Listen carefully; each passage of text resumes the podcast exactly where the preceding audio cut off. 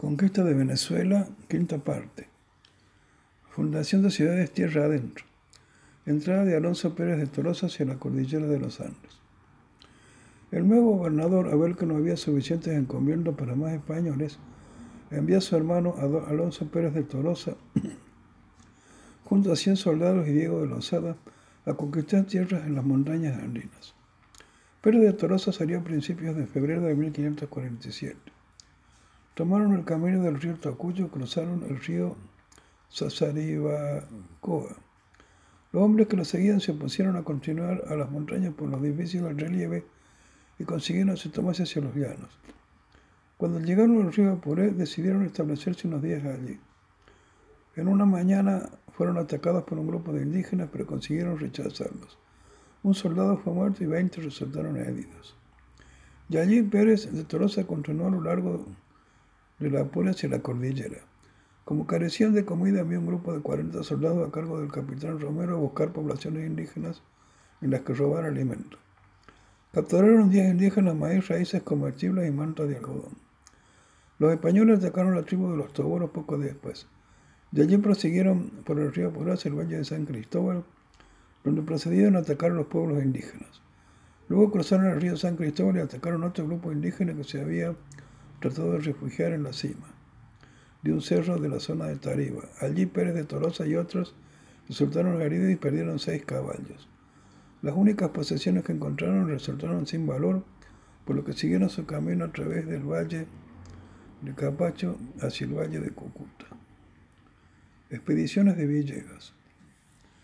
En 1548 el andaluz Juan de Villegas fundó lo que sería la costa occidental de Carabobo en el pueblo de Borburata. Los indígenas de la zona fueron sometidos y distribuidos por encomiendas a partir de 1547.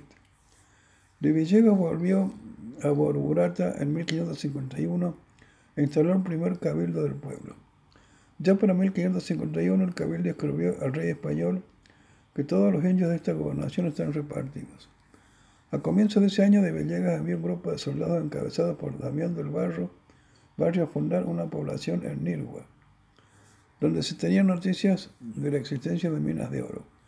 Damián mandó muestras de oro de la mina y encontró estos motivos de Villegas para visitar el sitio para darse una mejor idea. De Villegas decidió fundar en 1552 la ciudad de Nueva Segovia de Barquisimeto entre el Tocuyo y Nigua con el fin de establecer el puesto de españoles para dominar la región. Un esclavo negro de las minas de oro, Miguel, logró alzarse en 1553, matar a gran parte de los mineros españoles y reunir un grupo de 180 negros indígenas.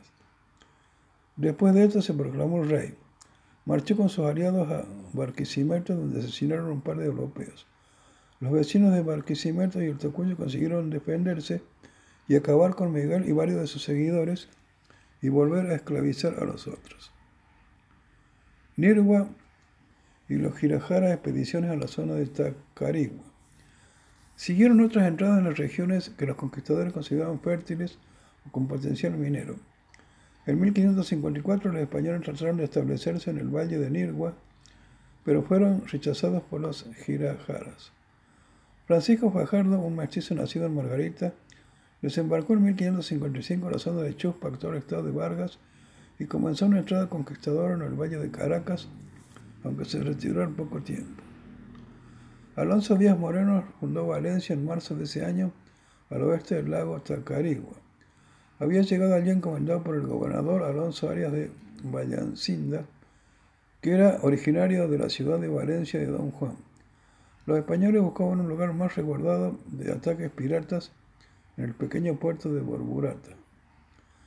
Alonso Aras de Villacinda mandó a Diego de Paradas a pacificar a los girajaras en la zona de Nirgua. La lucha contra estos indígenas se prolongó hasta bien entrado el siglo XVII. De hecho, durante los inicios de dicha centuria, los girajaras con sus rebeliones fueron capaces de juntar 8.000 guerreros y acosar constantemente la ciudad de Pedraza, fundada por Gonzalo Piña Ludeña en 1591 entradas por occidente. Diego García de Paredes, proveniente de Trujillo de la provincia de Cáceres, fundó la ciudad de Nuestra Señora de Paz de Trujillo en 1557, en territorio de los indígenas cuicas. aunque la población tuvo que ser mudada en repetidas oportunidades, poco después por la alta actividad sísmica de la región. Mientras tanto, el explorador Juan Rodríguez Suárez, originario de la Mérida española, marchó desde Cúcuta hacia el oriente y fundó la ciudad de Mérida en 1559 sin autorización de la Real Audiencia de Santa Fe. Juan Maldonado, enemigo de este, a cabeza de un contingente de 60 soldados que hicieron preso a Rodríguez. Maldonado mandó a mudar la ciudad de Mérida a su sitio actual. Juan Maldonado pasó a fundar la ciudad de San Cristóbal en 1561. Los Teques. En 1560 Francisco Facardo volvió a la zona central de Venezuela desde Margarita. Desde la población indígena de Carúa pasó a Valencia y de allí con un grupo pequeño tomó hacia el valle de Tuy, donde estuvo contando con el cacique Terepagui, al que logró calmar al hablarle de su madre indígena. Volvió a Valencia y desde ese poblado pidió refuerzo al gobernador Pablo Collado, que estaba en el Tocucho. Este le envió 30 soldados. Con estos y el ganado que traía estableció un caserío y, a, y mm, a orillas del río Guaire. Llamó el lugar Valle de San Francisco. El alto fue abandonado poco después por la resistencia de los indígenas de la zona. López de Aguirre. La presencia española en las costas de Venezuela era precaria.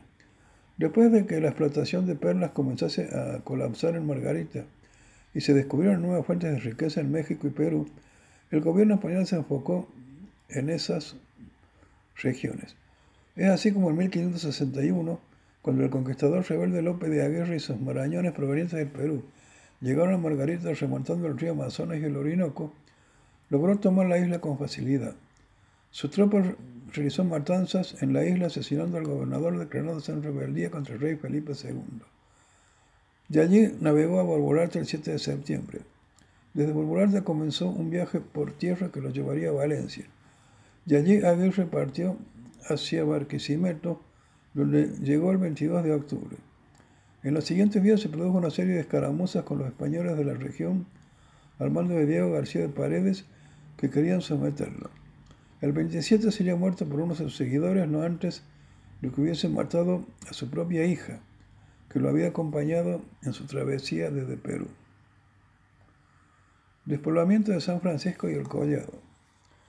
Los indígenas de la región central atacaban a las diminutas poblaciones de San Francisco y el Collado, actual Caraballeda, por lo que un contingente de soldados encabezados por Luis de Narváez fue enviado desde Barquisimeto hacia estas regiones. Dicho contingente pasó por Valencia y siguió hasta la zona controlada por los indígenas en la costa. Poco organizado el grupo fue presa fácil de los indígenas. Apenas tres soldados sobrevivieron al ataque. Diego García de Paredes llegó en barco cerca del sitio del Collado y fue recibido por indígenas que le dijeron que iban a buscar a Narváez. Invitaron a Paredes y los ocho a comer algo alejados de la costa y allí los atacaron. Al final solo consiguió salvarse un marinero, que apenas alcanzó a volver al barco que había traído a Paredes y contó cómo sus compañeros y Paredes con ellos habían sido masacrados. Oriente. En 1562, Pedro González Cervantes de Albornoz fundó la ciudad de la Asunción de la Margarita después de agrupar a los colonos que se habían alejado de la costa con motivo del ataque de López de Aguirre. Ese mismo año González Cervantes fundó la ciudad de Nueva Córdoba, que décadas después se llamaría Cumaná nuevamente. Fundación de Caracas y Caraballeda. En 1567 Diego Lozada entró en el Valle de los Caracas con 300 españoles y cerca de 18.000 indígenas de servicio. Las tropas españolas tuvieron un enfrentamiento con la Confederación de Tribus Indígenas convocada por el cacique Guaycaipuro el 25 de julio de ese año en la llamada Batalla de Maracapana. Eso se considera como el día de fundación de la ciudad de Santiago de León de Caracas. El 8 de septiembre del mismo año, de Rosada fundó el puesto de Nuestra Señora de Carballeda en las ruinas del Collado, actual Caraballeda, en la costa. En 1568 ya había unos 40 colonos. Expedición de Malaver. El extremeño Pedro Malabar de Silva, después de hacer fortuna en Perú, volvió en 1568 a España para pedir al rey una merced de conquista del Dorado. Este le otorgó el permiso de conquistar el reino de los Omaguas y Quinaco y dominar la región de Nueva Extremadura. El rey también le dio una merced a Diego de Serpa para que conquistase el terreno contiguo entre el Orinoco y el Cabo de los Dragos. Cuando Malaber quería partir, supo del levantamiento de los moriscos y para evitar tener que poner a sus soldados al lado del rey para oprimir el levantamiento, los embarcó lo más rápido posible y apresuró la partida. El 19 de marzo de 1569 partió Malaber de España, de San Sanlúcar a Barrameda, con 600 soldados, de los que unos 100 iban con sus esposos e hijos, 300 esclavos, 200 caballos, 500 vacas, 1000 ovejas y 200 cochinos y cabras rumbo a Venezuela. La mayoría era de Extremadura y La Mancha. Llegó a Santa Cruz de Tenerife, donde se adquirió otro barco para distribuir mejor a la gente que iba abarrotada en dos navíos, Urcas, nada más. Los soldados que iban con Malaber tuvieron que darle sus ropas y dinero para conseguir capital suficiente. Finalmente partieron a mediados de abril. En mayo desembocaron en Margarita. Allí permanecieron ocho días. Los colonos de la isla les recomendaron a Malaber entrar por Maracapana, pero este pensó que ellos querían perjudicarlo, así que decidió no prestarles atención. En la isla se quedaron 150 colonos. La expedición siguió de allí por la costa hasta desembarcar dos días después en Borburata. De Borburata los colonos siguieron a Valencia, donde la mayoría decidió abandonar a Malaber. Muchos se quedaron en la zona y fueron recogidos por los europeos que ya habitaban allí. Otros tomaron rumbo a Barquisimeto. Malaber siguió unos ciento, con unos 140 hombres por los llanos, pero siempre teniendo a la vista a su derecha la falda oriental de la cordillera de los Andes. Encontraron poblaciones reducidas de máximo 100 casas indígenas que oponían poca resistencia.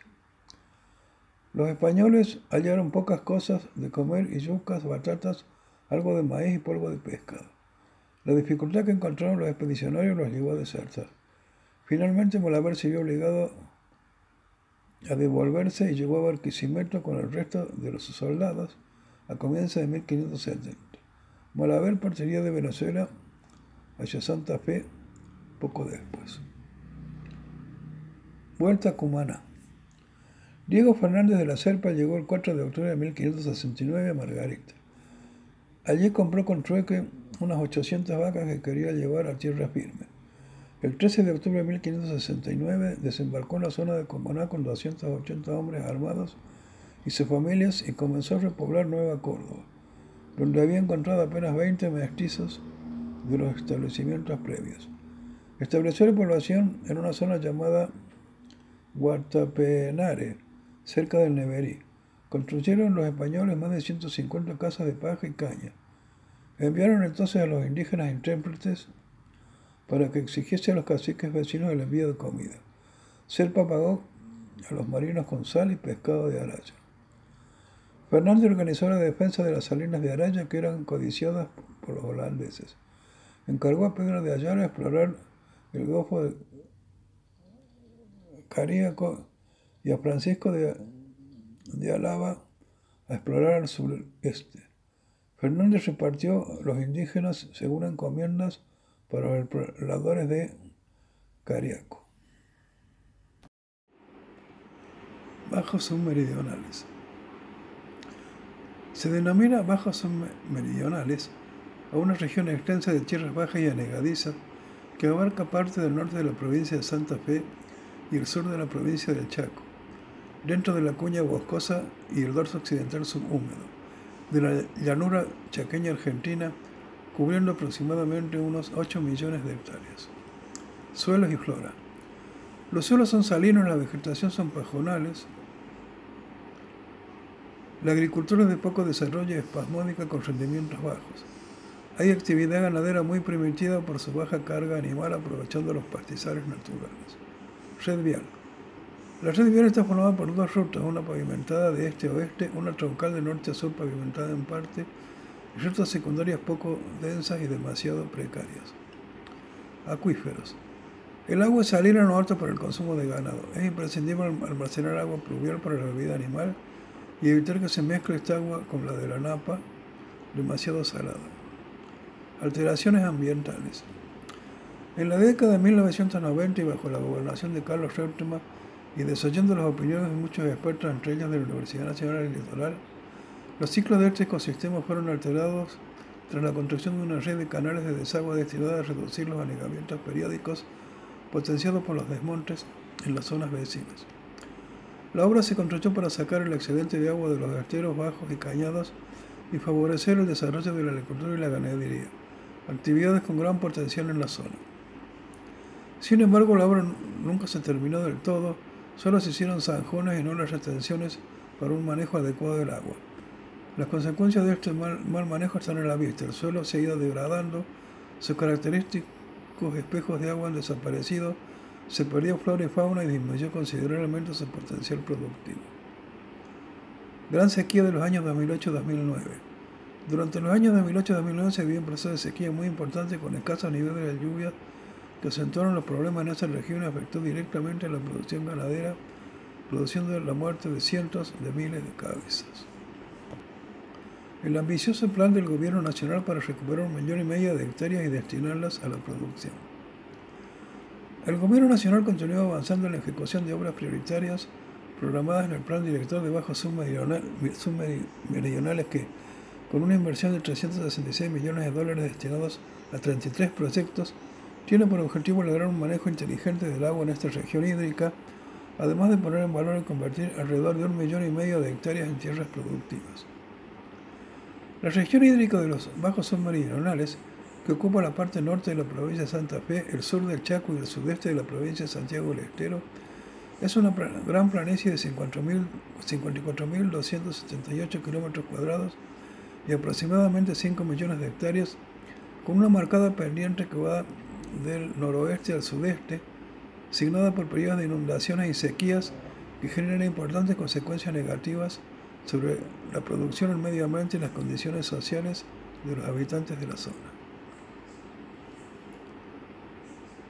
El total de la superficie de los bajos submeridionales equivale a 270 veces la ciudad de Buenos Aires, 100 veces el lago Nahuel Huapi, casi dos veces la provincia de Misiones, 250 veces el salar de las Arenas Grandes. Esto produce que las tres provincias involucradas atraviesan periódicamente situaciones de emergencia que requieren rápidas respuestas por el gobierno nacional para hacer frente a los problemas en el corto plazo, pero también para llevar adelante una planificación con un abordaje multidimensional que brinde alternativas para revertir el escenario a largo plazo. La Secretaría de Provincia del Ministerio, la Secretaria de Provincia del Ministerio del Interior, Silvana Barchakis, definió los bajos submeridionales como una zona de gran cantidad de hectáreas que al verse afectada tanto por sequías como por inundaciones, no está siendo explotada productivamente, con lo cual las tres provincias y en consecuencia todo el país pierden potencia. Así fue con el 2018, con el propósito de impulsar la realización de obras, Checo Santa Fe y Santiago del Estero, junto a representantes del Gobierno Nacional, conformaron el Comité Interjurisdiccional de la Región Hídrica de los Bajos Submeridionales que tiene por objetivo la generación de consensos para llevar adelante el plan directo. En este sentido, el Ministerio del Interior, que conduce Guado de Pedro, juega roles fundamentales en el proyecto. Uno es de la articulación de todas las acciones y también el del desarrollo de una visión integral de hacia dónde debe aportar no solo el proyecto, sino también las zonas productivas de la región. Desde la cartera del Interior articulamos con el Ministerio de Obras públicas por un abordaje efectivo de las problemáticas sequía e inundaciones, pero también desplegamos un plan para reorientar la región a nivel productivo. La concreción de la obra permitirá dar un salto cualitativo a la región en lo referente a su capacidad productiva, así como las condiciones de vida de sus habitantes y la sustentabilidad de la región hídrica.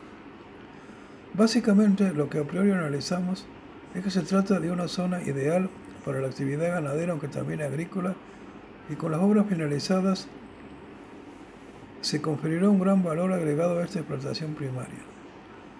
Y esto no solo es impulsar la obra pública para evitar inundaciones o sequías, sino también para perfilar la dirección de la región en un sentido productivo.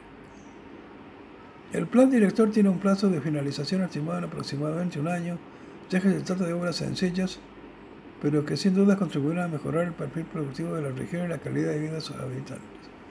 El mismo es apreciado por las tres provincias integrantes, junto al Consejo Federal de Inversiones y los Ministerios del Interior y Obras Públicas.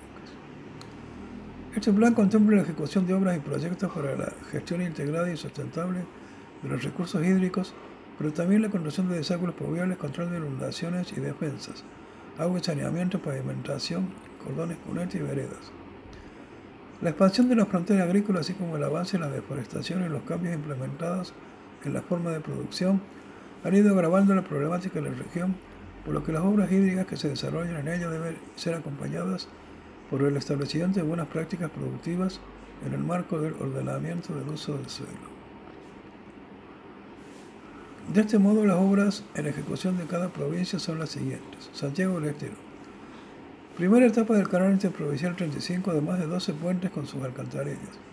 También está contemplada la ejecución de cuatro proyectos para la mejora de canales y la colocación de un puente alcantarilla ferroviario en la región del Mojón de Fierro. Inversión total 40 millones de dólares. Santa Fe. Construcción del canal hidrovial interprovincial sobre la ruta 35, compartido por Santiago del Estero y Santa Fe. Alteo de defensa para 10 localidades, mejoras en el azul del río Tostado, recondicionamiento de la línea Paraná y construcción de un acueducto en el tramo Tostado Villa Minetti. Inversión total 170 millones de dólares. Chaco. Ampliación de las líneas Paraná y Tapenagá. Además, defensa de 17 localidades y colocación de una alcantarilla sobre la ruta provincial 89. Inversión total 156 millones de dólares. Ejes estratégicos. Concreción del plan director. Permitirá contar con un estudio integral de la zona, determinar cuáles son las obras estructurales necesarias y realizar un análisis de la situación productiva y ambiental de la cuenca. Actualmente se logró llevar adelante su licitación, por lo que este mismo año continuará su ejecución. Inversiones en infraestructura hídrica y vial. Se avanza con la ejecución de obras prioritarias consensuadas que consiste en la realización de un conjunto de canalizaciones, obras viales y defensa de localidades. Elaboración de un programa productivo sustentable para la región, en conjunto con el Ministerio de Agricultura, Ganadería y Pesca de la Nación, el Instituto Nacional de Tecnología Agropecuaria. El primero presentó a la provincia un conjunto de herramientas para fortalecer su situación productiva. También se puso a disposición de las provincias el Programa Federal de Preinversión, que financia la realización de proyectos ejecutivos y se implementa desde los Ministerios del Interior y Obras Públicas de la Nación. Estudio y análisis de la situación social de la región. El Ministerio del Interior se encuentra estudiando cuáles son las condiciones de vida sanitaria y educativa de la población de la cuenca, con el objetivo de proponer diferentes intervenciones que contribuyan a dar un salto de calidad en el desarrollo de las comunidades de la zona. Fortalecimiento institucional. Mediante la ratificación por el Congreso Nacional y los provinciales Actualmente cuenta con la aprobación por parte de los tres congresos provinciales y obtuvo media sanción en el Senado de la Nación. El proyecto de ley espera ser tratado durante el 2022 en la Cámara de Diputados de la Nación. Un poco de historia. Los primeros lineamientos para encontrar una solución a la región de los bajos meridionales encuentran su origen en 1972 y se enfocaban en las formas de evacuar los excedentes hídricos perjudiciales y elaborar normas de manejo para los suelos. En 1975 se formuló el Plan General de Manejo, a través del cual se programaron obras planificadas a nivel regional. En 1977 se, firmó el convenio interprovincial entre las tres provincias involucradas, lo que dio lugar a la creación de la Comisión de Supervisión y Coordinación del Plan Matriz de Obras para la región de los Bajos Submeridionales. En los años 80 se continúan los estudios del sistema en conjunto y se elaboran proyectos de desarrollo agropecuario y bancos de datos hidrometeorológicos. También se ejecutan obras de drenaje, no tanto como la cultiva de evitar inundaciones, sino de disminuir sus tiempos de permanencia. En la década del 90 se caracterizó por la profundización de los estudios en la materia, con la puesta de marcha del Plan General de Manejo como guía para fijar las puertas de intervención en los bajos submeridionales. Entre ellas se destacan Preservación del recurso hídrico proveniente de las precipitaciones. Mantenimiento de la calidad de aguas precipitadas. Análisis de la posibilidad de almacenar los excedentes pluviales. Disminución de la variabilidad del ciclo hidrológico. Integralidad funcional en el abordaje del problema. Manejo gradual secuencial de los recursos. Priorización del equilibrio ecológico. En 1992 se creó el Consejo Regional de Bajos Submeridionales en Santa Fe, que incorporó el Poder Ejecutivo por intermedio del Ministerio de Obras, Servicios Públicos y Vivienda. En el 2012 se sancionó la Ley Nacional de Gestión Ambiental del Agua, que obligó a la conformación de comités de cuencas.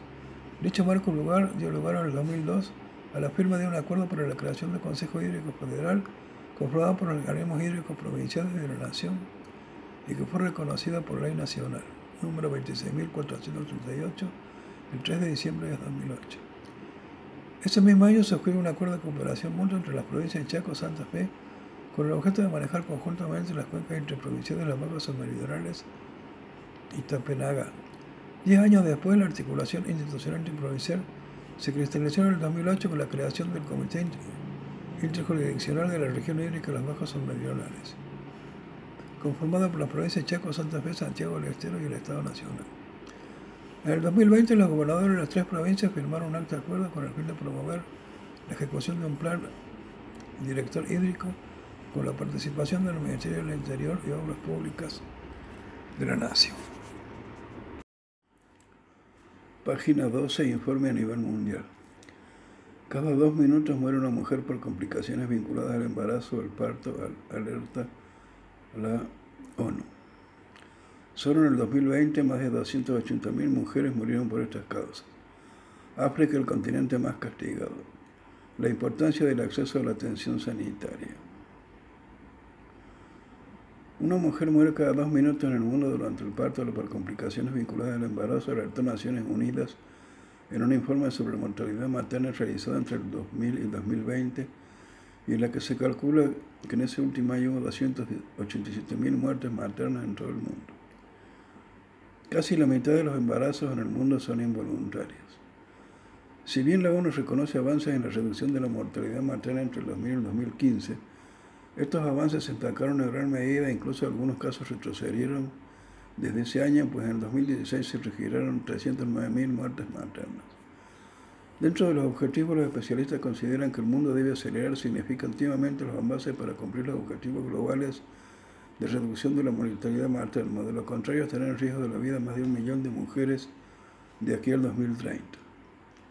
Estas nuevas estadísticas revelan la urgente necesidad de garantizar que todas las mujeres y niñas tengan acceso a los servicios de salud críticos antes, durante y después del parto y que puedan ejercer plenamente sus derechos reproductivos, declaró el director general de la Organización Mundial de la Salud.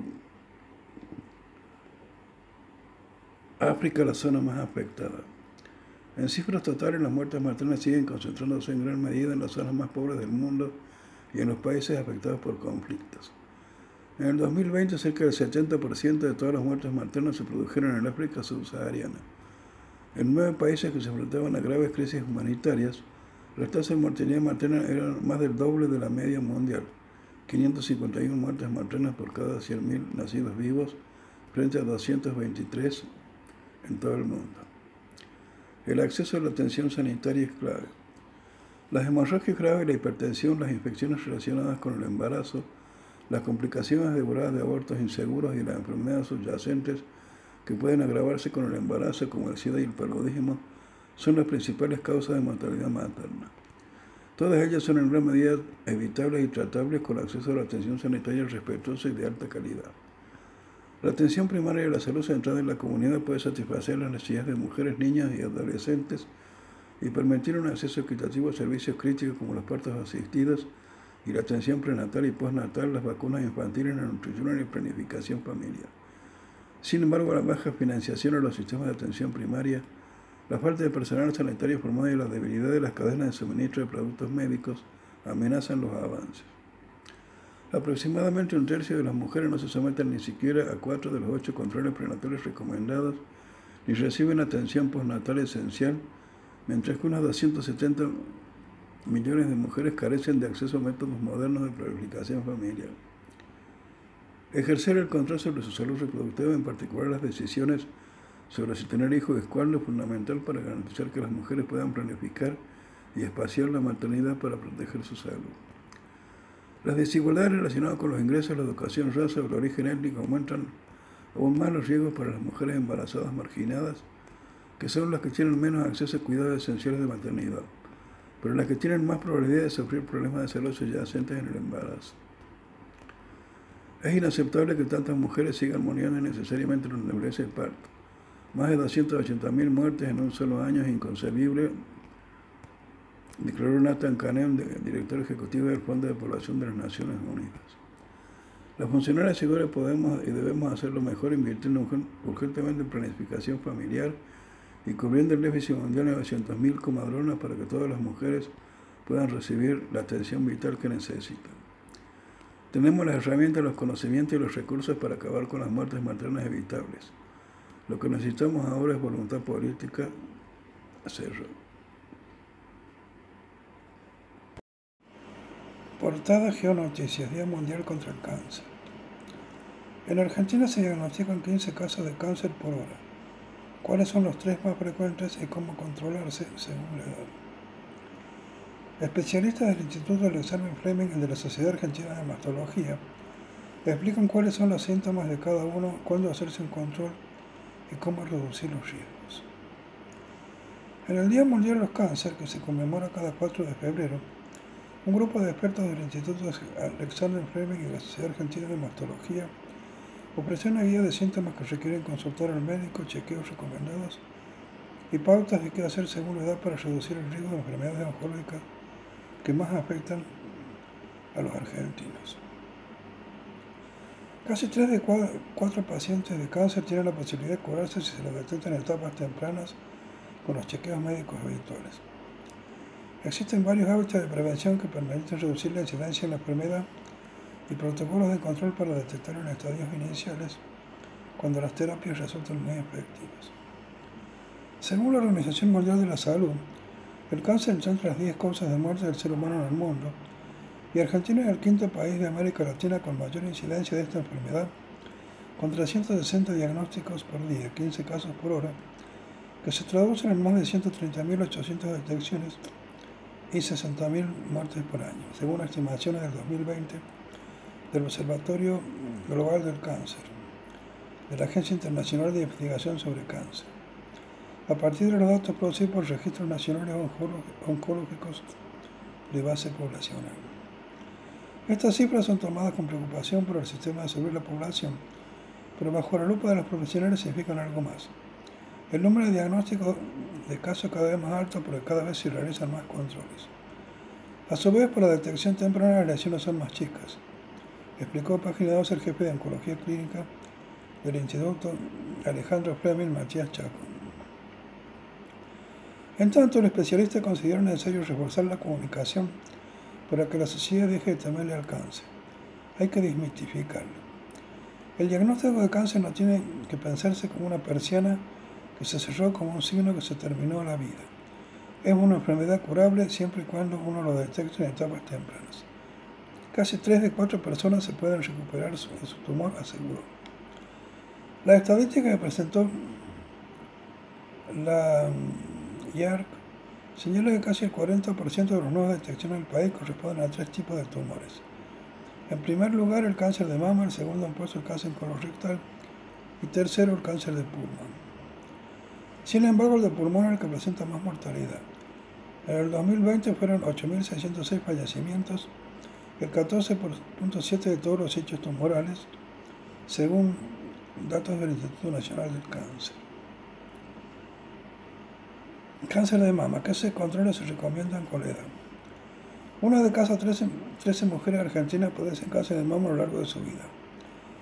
Por año se diagnostican 22.000 casos. Es el cáncer de mayor incidencia en la Argentina y principal causa de muerte de las enfermedades oncológicas entre las mujeres. Pero cada vez se detectan tumores más chicos y eso permite que las consecuencias posteriores de haber extraído el tumor sean menores y haya menos mortalidad, sostuvo Chaco. No todas las mujeres tienen la misma chance de desarrollar un cáncer de mama a lo largo de su vida. Depende de cuestiones personales y familiares. Se presenta con mayor frecuencia entre los 55 y 65 años. Sin embargo, hay aproximadamente un 10% de casos que se diagnostican en menores de 40 y un 10% en mayores de 80. Por lo cual la edad no es un factor para subestimar un cáncer de mama cuando existen razones para sospecharlo, consideró Sabrina Barchuk, especialista en topoginecología y mastología, miembro de la Sociedad Argentina de Mastología. Es por esto que sugiere una, primera consulta entre los 25 y 30 años para hacer una evaluación de riesgo. Por su parte, la doctora Luciana Sabatini, mastóloga y ginecóloga del IAF, recomendó realizar una mamografía por año a partir de los 40 en las mujeres asintomáticas. Si tienen antecedentes familiares de cáncer de mama, la sugerencia es comenzar la mamografía anual 10 años antes de la edad diagnóstico del familiar más joven. En algunas ocasiones, cuando el médico lo considere, podrá acompañarse una ecografía mamaria. El año pasado, el Ministerio de Salud de San Juan lanzó el programa Mujeres Más Sanas, que incluyó la incorporación de una tecnología innovadora como complemento para el diagnóstico temprano del cáncer de mama. Los parches médicos Celbrea, unos dispositivos autoadhesivos que cuentan con sensores que permiten detectar cambios en la temperatura sanguínea de las mamas, entre otras señales de la enfermedad en una etapa inicial. Asimismo, los especialistas remarcaron que el autoexamen mamario y la lactancia materna, la actividad física regular, el mantenimiento de un peso corporal saludable, con solo metado de alcohol y no fumar son algunos de los hábitos que contribuyen a reducir el riesgo de contraer cáncer de mama. Una vez diagnosticado el tumor, las opciones de tratamiento giran de tres ejes principales Tratamiento quirúrgico, radioterapia y tratamiento sistémico. Quimioterapia, hormonoterapia, terapias dirigidas a anti-HER2 y actualmente también la inmunoterapia. Aunque no todos los tipos de cáncer de mama se tratan de la misma manera, y el objetivo del tratamiento va a depender del estadio del diagnóstico de la enfermedad aclarada. Cáncer colorectal, cómo tratarlo por edades. El cáncer de colon y recto es el segundo más frecuente de ambas sexos en Argentina, con 15.600 5 casos anuales. La mayoría de veces se genera primero un pólipo, crecimiento normal de células, denominado adenoma, que puede crecer lentamente durante más de 10 años y transformarse en cáncer si no se detecta y extirpa a tiempo. Este cáncer se ve con más frecuencia en las personas mayores de 50 años, pero los especialistas resuelven también el aumento de la incidencia de la población joven. En la mayoría de los casos desarrollan pacientes que no presentan antecedentes personales y familiares de la enfermedad. Los varones jóvenes de, de 50 años tienen más riesgos. La diarrea o el estreñimiento, el sangrado interno, la heces, la fatiga, las sensaciones de debilidad o la pérdida de peso involuntaria fueron parte de los principales síntomas. Si se detecta tempranamente, las posibilidades de curación son superiores al 90% y los tratamientos son menos invasivos. Si bien existe cierta controversia sobre la edad de inicio del control de cáncer colon, que son el test de sangre oculta de materia fecal y una colonoscopia, en la Argentina se estipula comenzar a partir de los 50 años en pacientes asintomáticos y sin factores de riesgo. En el contexto del Día Mundial contra el Cáncer, los especialistas resaltaron también que es importante adoptar hábitos saludables para la prevención de este tipo de tumores, como una dieta de frutas, verduras, fibra y calcio, mantener el peso adecuado, no beber alcohol, limitar su ingesta, no fumar y evitar comer carne roja en exceso. Cáncer de pulmón. En Argentina se diagnostican 12.110 casos al año, según las estimaciones del IARC. Este cáncer es la vez más mortal, provoca 8.600 muertes al año. El principal causante del consumo del tabaco se presenta en todas las edades, aunque es más frecuente en pacientes mayores de 70 años, según el jefe de oncología torácica del Instituto del Examen Fleming Claudio Martín. Las señales más comunes son la tos tos con sangre, cansancio, pérdida de peso, falta de aire o dolor asociado a metástasis, ósea o síntomas neurológicos asociados a metástasis cerebral. Sin embargo, estas advertencias no son tempranas. Este tipo de tumores no suele presentar síntomas hasta que se encuentran en estadios no esperables con metástasis. En la actualidad se recomienda la tomografía en pacientes que han sido muy fumadores y que tienen entre 55 y 75 años de edad. En este grupo donde el estudio había deseado reducir las muertes por cáncer de pulmón, aseguró el especialista. No fumar o dejar de hacerlo es la principal pauta de prevención y se aplica en todos los momentos de la vida. Otro aspecto importante, manifestó el experto, sería observar si existen en el domicilio concentraciones de radón por encima de lo normal para mejorar la ventilación del hogar o realizar modificaciones que reduzcan su presencia. Se trata de un gas inerte derivado del uranio de la corteza terrestre y que es la segunda causa de cáncer de pulmón luego del tabaco.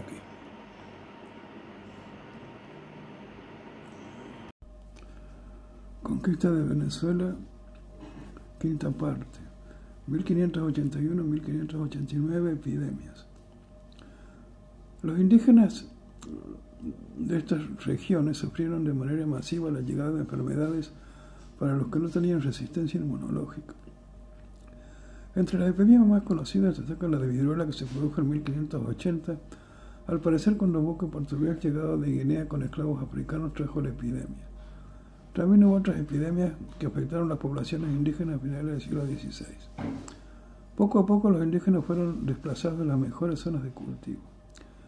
Luis de Rojas llegó en octubre de 1583 a Caraballeda para reemplazar a Pimentel. Grupos de caribes aún se mantenían atacando colonos en los llanos y avanzaron hacia Valencia. De Rojas le pidió a García González de Silva que rechazase estas incursiones. García los atacó en el río Guarico.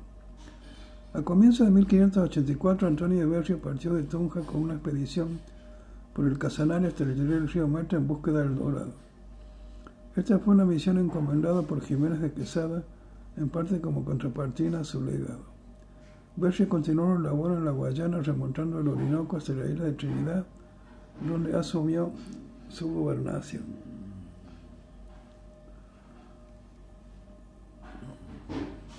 De Caracas al área Cumanagota. Cristóbal Gómez lideró en 1585 una tropa de 170 soldados españoles y 300 indígenas de Caracas hasta el río Neveri, donde lucharon con un grupo de Cumanagoto dirigido por Callaurima. Después del primer enfrentamiento se dirigieron a Cerro Santo. Después de capturar a Callaurima, los europeos consiguieron parar las hostilidades con algunos grupos en la salina de Apiaicuaré fueron, fundaron San Cristóbal de los Cumanagotos. Y allí realizaron nuevas entradas que provocaron de nuevo la guerra. Cobo llevó a sus soldados al Alto Neverí, a Guarimata, para combatir a los indígenas. Cobo pidió ayuda a Caracas y Cumaná luego de, a Santo Domingo. Estuvo esperando hasta 1587. Núñez Lobo llegó desde Cumaná a San Cristóbal de Cumanagotos a comienzos de 1588 para producir la conquista de la zona. Núñez trató de debilitar la resistencia indígena al prohibir la venta de objetos de hierro y promover la venta de bebidas alcohólicas y de ropa a los caciques con el fin de crear una relación de dependencia. A finales de década de los 80 comenzó a llegar una cierta prosperidad a Caracas. Condiciones climáticas y económicas favorables llevaron a que se exportase más trigo en grano y arena desde Venezuela. Barcos con trigo salían de La Guaira hacia Cartagena de Indias. Los colonos en Caracas comenzaron a convertir los techos de paja en sus casas en techos de tejas y a construir segundos pisos en algunas de ellas en las iglesias y otros edificios públicos. El gobierno español publicó vez tras vez leyes para limitar el trato cruel del colonizador hacia los indígenas. Así se publicó en 1587 una ley que se prohibía movilizar indígenas a más de seis leguas de distancia de su tierra de origen para hacer labranzas o 12 para buscar oro. 1590-1600.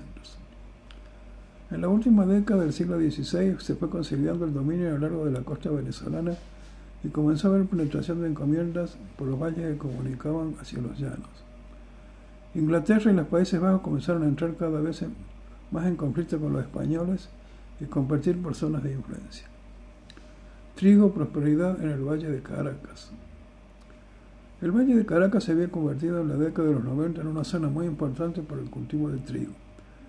El tiempo de siembra era en septiembre y en octubre y la cosecha se realizaba en marzo y a comienzos de abril y luego en mayo y junio, cuando el trigo era molido y transportado desde La Guaira hasta Cartagena de Indias y otros puertos del Caribe.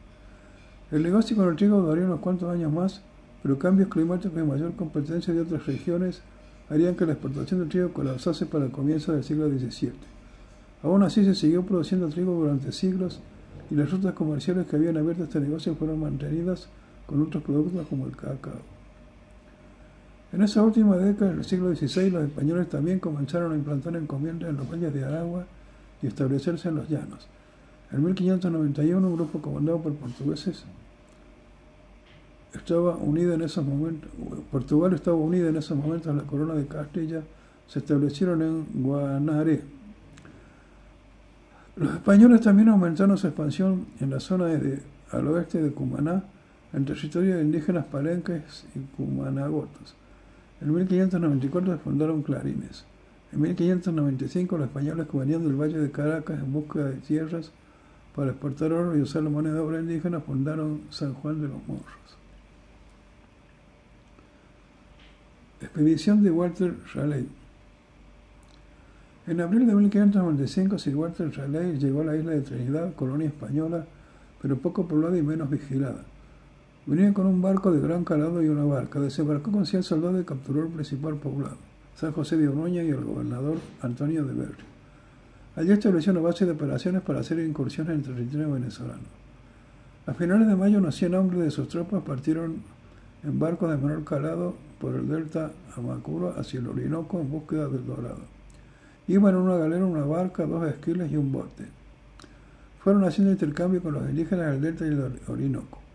En el proceso los británicos entraron en conflicto con los españoles. Ataque pirata a La Guaira y Caracas. En junio de 1595, Amias Preston y George Sommer atacaron La Guaira. 40-50 jinetes de Caracas salieron al día siguiente para proteger la entrada de Caracas desde el Ávila. Sin embargo, los piratas ingleses lograron pasar desapercibidos durante la noche por una ruta desconocida para los españoles y tomaron Caracas después de asesinar al único hombre que quedaba allí, Alonso Andrea de Ledesma. Los británicos entraron definitivamente en Caracas desierta el 8 de junio y lo ocuparon durante cinco días tras lo cual incendiaron y lo abandonaron. El 19 de junio, Preston y Sommer atacaron tres barcos españoles anclados en Chinchiviche y los destruyeron. Una semana después, el 22 de junio, los británicos al mando de Raleigh trataron de atacar Cumaná sin éxito y terminaron por dejar allí a Berrio. Al regresar a Inglaterra, Raleigh exageró sus descubrimientos en espera sin éxito y consiguieron nueve apoyos de la reina para sus exploraciones. En sus relatos dejó uno de los primeros escritos sobre los indígenas que se tenga. Tan pronto Berrio quedó libre, se apresuró a enviar una fuerza para asegurar la entrada en el delta y otra para reconstruir una base en la isla de Trinidad. Los pescadores de perlas también se apresuraron a incursionar por la Guayana, remontando el Orinoco motivados por el mito del Dorado. Los españoles mandados por Berrio fueron encomendados a decir de los caciques indígenas del Orinoco al no admitir más extranjeros que los enviados por su majestad, el rey de España. Expansión de Caracas. Después que los piratas Preston y Sommer se hubieran ido de Caracas y debido al boom de la exportación de trigo, los vecinos de Caracas se dedicaron a expandir sus viviendas, los carpinteros y albañiles se volvieron escasos y el cabildo tuvo que regular el precio que podían cobrar hacia mayo de 1596. La mayoría de las parcelas para cultivar el trigo del Valle de Caracas habían sido tomadas para finales del siglo. Por esto el cabildo distribuía tierra a lo largo del Guaire, aunque otras zonas eran menos productivas. Geopolítica de Guayana. Los holandeses comenzaron a interesarse por penetrar en el Orinoco. A finales de 1597 salieron de Europa con dos barcos, el Senlider y el Jonas Tomaron primero rumbo a Cayena. La misión estaba dirigida por De Jaén, un flamenco que trabajaba para las Provincias Unidas. Desde Cayena se dirigieron hacia la desembocadura del Orinoco, donde llegaron el 27 de julio de 1598. 22 días después llegaron a Santo Tomé de Guayana, que acababa de repoblar Antonio de Berrio. Igualmente comenzaron a penetrar por el río Esequibo. A partir de entonces los neerlandeses tratarían de conquistar en Guayana, a veces vendiendo armas a los indígenas a cambio de esclavos y productos de la zona. Antonio de Berrío encargó a su hijo Fernando de Berrío como gobernador de Guayana en 1597. Fernando se dedicó a la siguiente década a fortalecer la presencia española en Guayana. Expedición de Walter Raleigh II. En 1617, Walter Raleigh junto a Laurence Keynes organiza la segunda expedición a Guayana española, que Raleigh le pretendía como Guayana británica y tomó posesión en parte de esa región en nombre de Inglaterra. Pero el asteroide Santo Tomé de Guayana muere su hijo mayor Walter y Keymes se suicida en el intento de explicar los hechos. Raleigh decide regresar a Inglaterra y en Londres es detenido de nuevo, a solicitud de España. Fue sometido a juicio tras ser acusado de traición. El conde de Galdomar, embajador de español, añadió además el saqueo de las Canarias y los actos violentos ocurridos en Guayana. Fue encerrado de nuevo en la Torre de Londres junto a su familia y condenado a muerte por el Tribunal de Londres. Sufrió suplicio y posteriormente decapitado en Whitehall en 1618.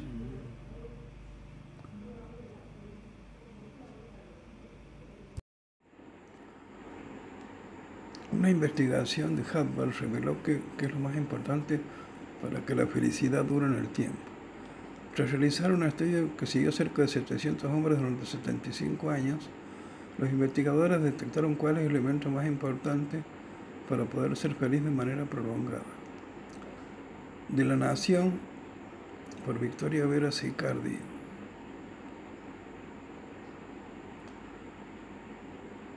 La felicidad es la emoción más buscada y pocas veces alcanzada.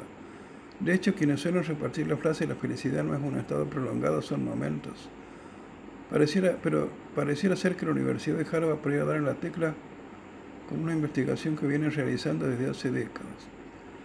El estudio conocido en Harvard Grand Study of Harvard Study of Adult Development siguió cerca de 700 estudiantes universitarios masculinos de la prestigiosa universidad estadounidense durante 75 años, midiendo una vasta gama de rasgos psicológicos, antropológicos y físicos que van desde el tipo de personalidad hasta el coeficiente intelectual, los hábitos de consumo de alcohol y las relaciones familiares, en un esfuerzo por determinar qué factores contribuyen más al florecimiento humano. George Bailan, el psiquiatra de Harvard que dirigió este estudio entre 1982 y 2004, escribió un libro titulado El secreto de la felicidad para difundir los hallazgos que encontraron y que podrían servir para una vida más feliz y significativa. Las claves de Harvard para ser feliz.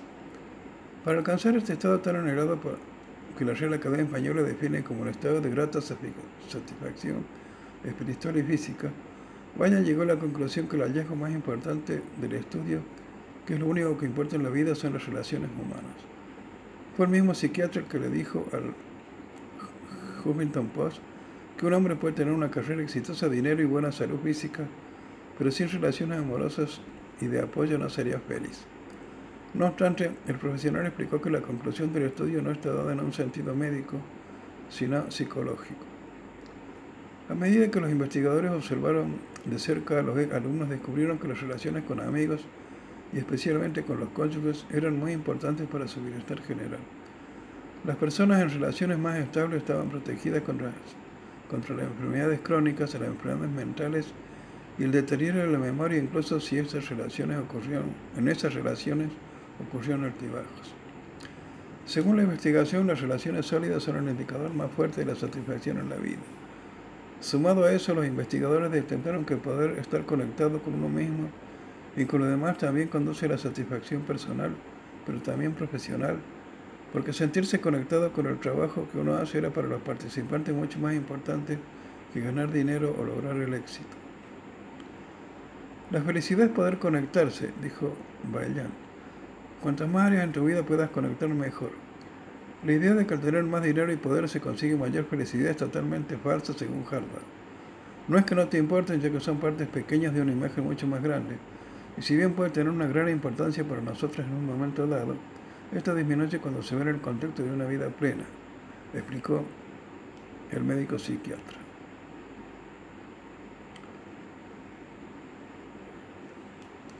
Respecto al poder de la conexión, Baña lo ilustró con un ejemplo. Beethoven pudo hacerle frente a la miseria a través de su música cuando escribió la sinfonía número 9 en inglés, Ode to Joy. Esto lo pudo hacer gracias a la conexión que estableció, que estableció con su música. Otro de los importantes hallazgos del estudio resultó que el consumo de alcohol fue la principal causa de divorcio en la vida de los hombres que participaron en el análisis. El abuso de esta sustancia estaba fuertemente correlacionado con la neurosis y la depresión, que tendía a seguir el abuso de alcohol en lugar de precederlo y junto con el tabaquismo asociado, fue el mayor contribuyente individual a la muerte temprana de los pacientes observados. Retomando el hallazgo sobre las relaciones y vínculos, los especialistas detectaron que la calidez de la relación con la madre de uno de los, de unos importantes hasta la edad adulta. Los hombres que tuvieron relaciones cálidas en la niñez con sus madres ganaron un promedio de 87 dólares más al año que los hombres cuyas madres no se preocupaban por ellas, y aquellos hombres que tuvieron malas relaciones durante su infancia con sus madres eran mucho más propensos a desarrollar demencia en la vejez. Cinco hábitos para incorporar en la vida diaria para ser más feliz.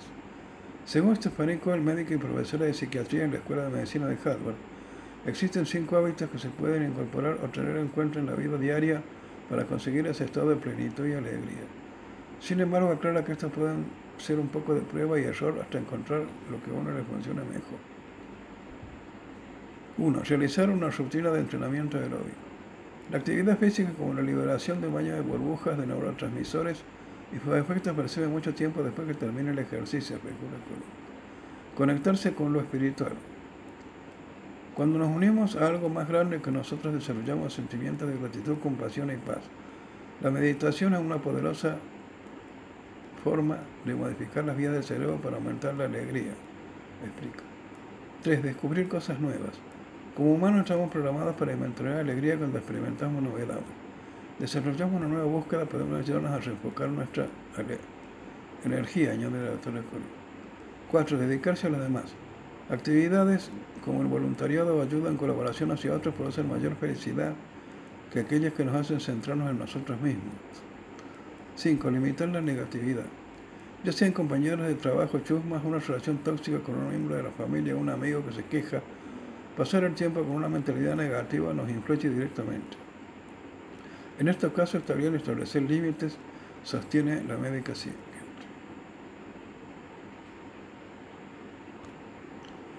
Continuamos con el doctor Huerta en CNN. ¿Cómo ser feliz? Harvard los estudios de finales de 1930. Vamos a describir el estudio con más rigor científico y más importante que se ha hecho hasta ahora sobre ese tema. Estudio de desarrollo adulto de la Universidad de Harvard, una investigación que acaba de cumplir 85 años de seguimiento a sus participantes. Situémonos el tiempo. Corre el año 1938, dos años antes de la Segunda Guerra Mundial, y en Estados Unidos se transita por la Gran Depresión. En esa época, dos grupos de investigadores de la Universidad de Harvard decidieron iniciar sendos estudios a través del tiempo en jóvenes varones para saber cómo les iba en su vida. Es interesante que uno de los grupos que construyó el llamado estudio GRAN estuvo compuesto por 268 estudiantes varones de Harvard. En esa época no había mujeres estudiando en esa institución. El segundo, llamado Estudio Gluck, estuvo compuesto por 456 adolescentes hombres de barrios muy pobres y marginados la ciudad de Boston, muchos de ellos en riesgo de caer en actividades delictivas. La idea y el valor fundamental de ambos estudios son de que su diseño implicaba seguir el tiempo de los participantes del estudio, visitándolos y entrevistándolos cada año en su vida, no solo para evaluar su salud física a través de un examen médico completo, incluidos análisis de sangre y radiografías, sino también para averiguar diversos aspectos de su vida, por ejemplo. Cómo vivían, si completaban sus estudios, a qué se dedicaban, si estaban solos, si estaban casados, si tenían hijos, si habían delinquido, qué tipo de trabajo tenían, etc. Como dato curioso, uno de los participantes del estudio fue John Fitzgerald Kennedy, quien después fue presidente de Estados Unidos. Se logró sostener en el tiempo. Con el tiempo el estudio, que tuvo un sorprendente 84% de participación, se amplió y incluyó a 1.300 hijos, nietos y bisnietos de los participantes originales, incluidas mujeres. La idea era la misma, seguirlo a través del tiempo para ver cómo les iba en la vida. Hasta el 2017, solo 19 de los 268 estudiantes de Harvard con los que se inició el estudio estaban vivos, todos ellos mayores de 90 años. No es difícil darse cuenta de que el estudio originó a través de los años una enorme cantidad de datos de los participantes, los cuales tienen el inmenso valor de haber sido obtenidos frescos cada año. Este punto es importante porque muchas veces se realizan estudios similares pero que tienen un problema fundamental. Se pide a la participantes que hagan memoria y recuerden detalles de su vida pasada, un método que la investigación ha revelado que es poco fiable, pues la memoria cambia con los años y los recuerdos muchas veces se vuelven borrosos o se mezclan con la fantasía. De ahí el valor de los estudios de Harvard. Son prospectivos, es decir, se obtienen los datos frescos a través del tiempo en oposición con los estudios retrospectivos que se basan en recuerdos. Lo que reveló el estudio El estudio reveló que los participantes se convirtieron en todo, tipo de gente, profesores, médicos, ingenieros, empleados, hombres de negocio, etc. Muchos triunfaron en sus carreras y en su negocio, otros fracasaron, otros pasaron desapercibidos por la mayor parte de la sociedad. Muchos hicieron fortuna y muchos otros tuvieron vidas más modestas. Con esa cantidad de información, los investigadores de Harvard decidieron empezar a cosechar los datos del estudio y para eso hicieron una pregunta fundamental. ¿Qué factores o características de los participantes al llegar a los 50 años podía predecir o determinar un estado de felicidad en el contento con la vida al llegar a los 80 años? En otras palabras, ¿qué se necesita tener a los 50 años para ser feliz a los 80? ¿Qué es importante tener a los 50 años? Una profesión, trabajo estable, fama, fortuna, propiedades, un matrimonio feliz, amistades, viajes, niveles saludables del colesterol, ejercicio diario. El secreto para ser feliz según un estudio Harvard. El resultado al final del estudio es sorprendente, pero de mucho sentido común. No es solo el colesterol ni tener una buena salud general, ni tampoco tener dinero, ni una carrera brillante, carros, propiedades o lujos. El factor más importante para que una persona perciba en sus 80 que es feliz es el haber tenido a los 50 años un círculo de amistades y relaciones sociales que se conservaron y cultivaron a lo largo de la vida. Del mismo modo, el tener una relación marital satisfactoria tuvo un efecto protector enorme sobre la salud mental de los miembros de la pareja durante la vejez.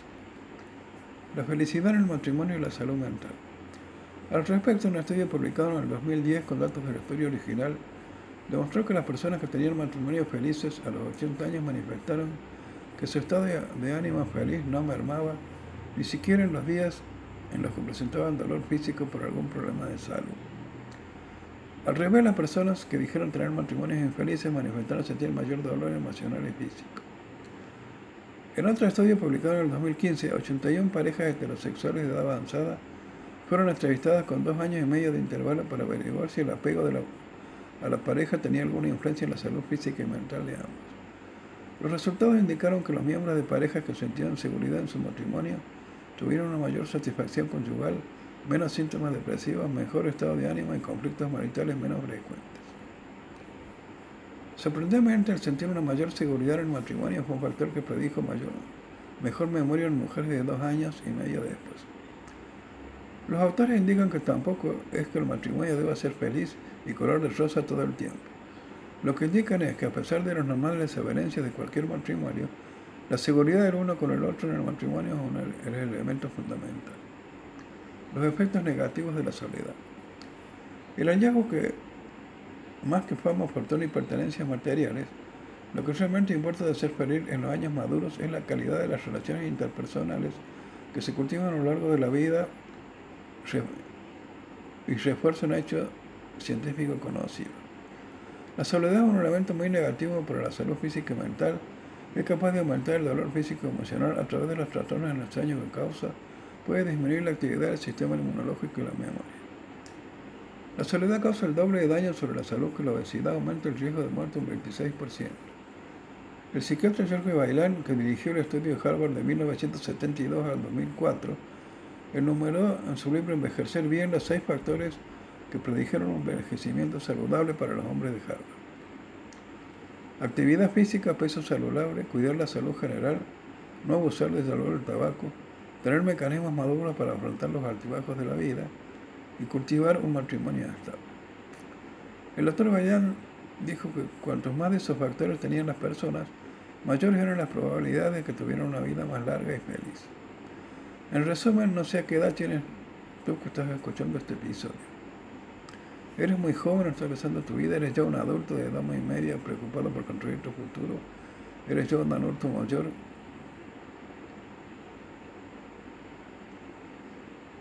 deseando cosechar los frutos de tu trabajo.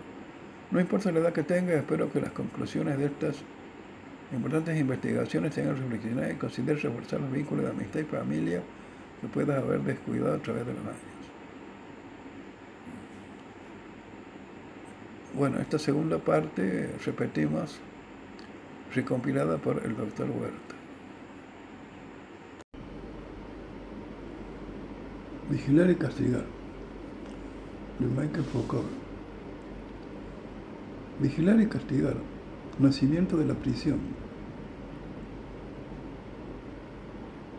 es un libro del filósofo e historiador francés Michel Foucault, publicado originalmente en 1975. Es un examen de los mecanismos sociales y teóricos que hay detrás de los cambios masivos que se produjeron en los sistemas penales occidentales mediante la Edad Moderna. Vigilar y castigar está dividido en cuatro partes, suplicio, castigo, disciplina y prisión. Suplicio. Según Foucault, desde la Edad Media el suplicio era un riguroso modelo de demostración penal cuyo objetivo era manifestar que la verdad se había obtenido gracias al resto del proceso penal y que hacía del culpable el pregonero de su propia condena al llevar el castigo físicamente sobre el propio cuerpo. Por las calles cartel lectura de las sentencias en los cruces. Además, el suplicio también consistía en un ritual político ya que en el derecho de la edad el crimen suponía sobre todo un ataque al soberano, que era aquel que emanaba la ley. Por lo tanto, la pena no solo debía reparar el daño que se había cometido, sino que suponía también una venganza a la ofensa que se había hecho al rey. Sin embargo, entre los siglos XVII y XIX comienzan a, desaparecer los suplicios debido básicamente a dos procesos. La desaparición del espectáculo punitivo los días de ejecución de suplicio eran momentos propicios para que se cometieran desórdenes entre el público. Además, con frecuencia el condenado llegaba a convertirse en objeto de admiración. A partir del siglo XIX, el castigo pasa a ser la parte más oculta del proceso penal. El relajamiento de la acción sobre el cuerpo del delincuente. Aunque las nuevas penas, trabajos forzados, prisión, también son físicas, el cuerpo se toma en ellas como un medio para privar al delincuente de la libertad. El objeto de la operación punitiva deja de ser fundamentalmente el cuerpo y pasa a ser del alma. Deja de jugarse simplemente un hecho delictivo para pasar a jugarse toda una serie de pasiones e instintos, anomalías e inadaptaciones con las que se califican a los individuos de los delincuentes. No ya sobre lo que han hecho, sino lo que son, serán y pueden ser. Esto además supondrá la aparición de toda una serie de expertos, psiquiatras, educadores, funcionarios, etc. alrededor del castigo. Castigo. A partir de la segunda mitad del siglo XVIII aparecen numerosas protestas en contra de los suplicios que se consideran tanto como engorzosos como peligrosos. Estas críticas se basan sobre todo en el concepto de humanidad como algo que se debe respetar incluso en el peor de los asesinos. Sin embargo, según Foucault, estas críticas esconden algo más profundo de la búsqueda de una nueva economía del castigo.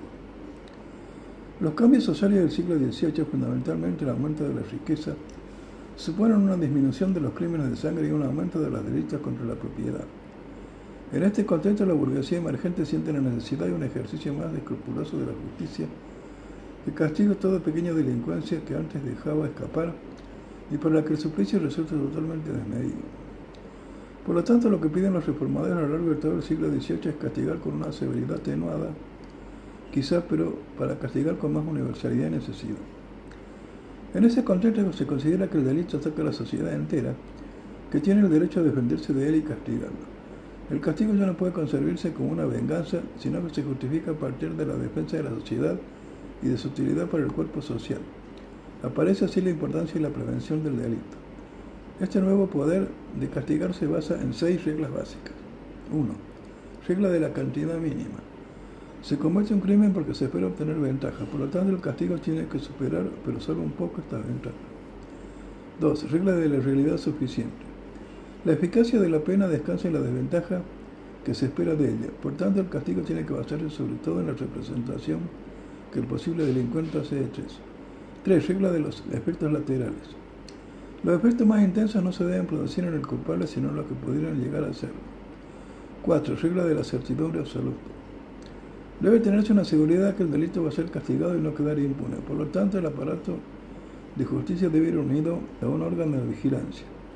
La policía y la justicia deben ir juntos. Quinto, regla de la verdad común. Siguiendo las reglas del método científico, la investigación abandona el antiguo modelo inquisitorial para adoptar una investigación empírica.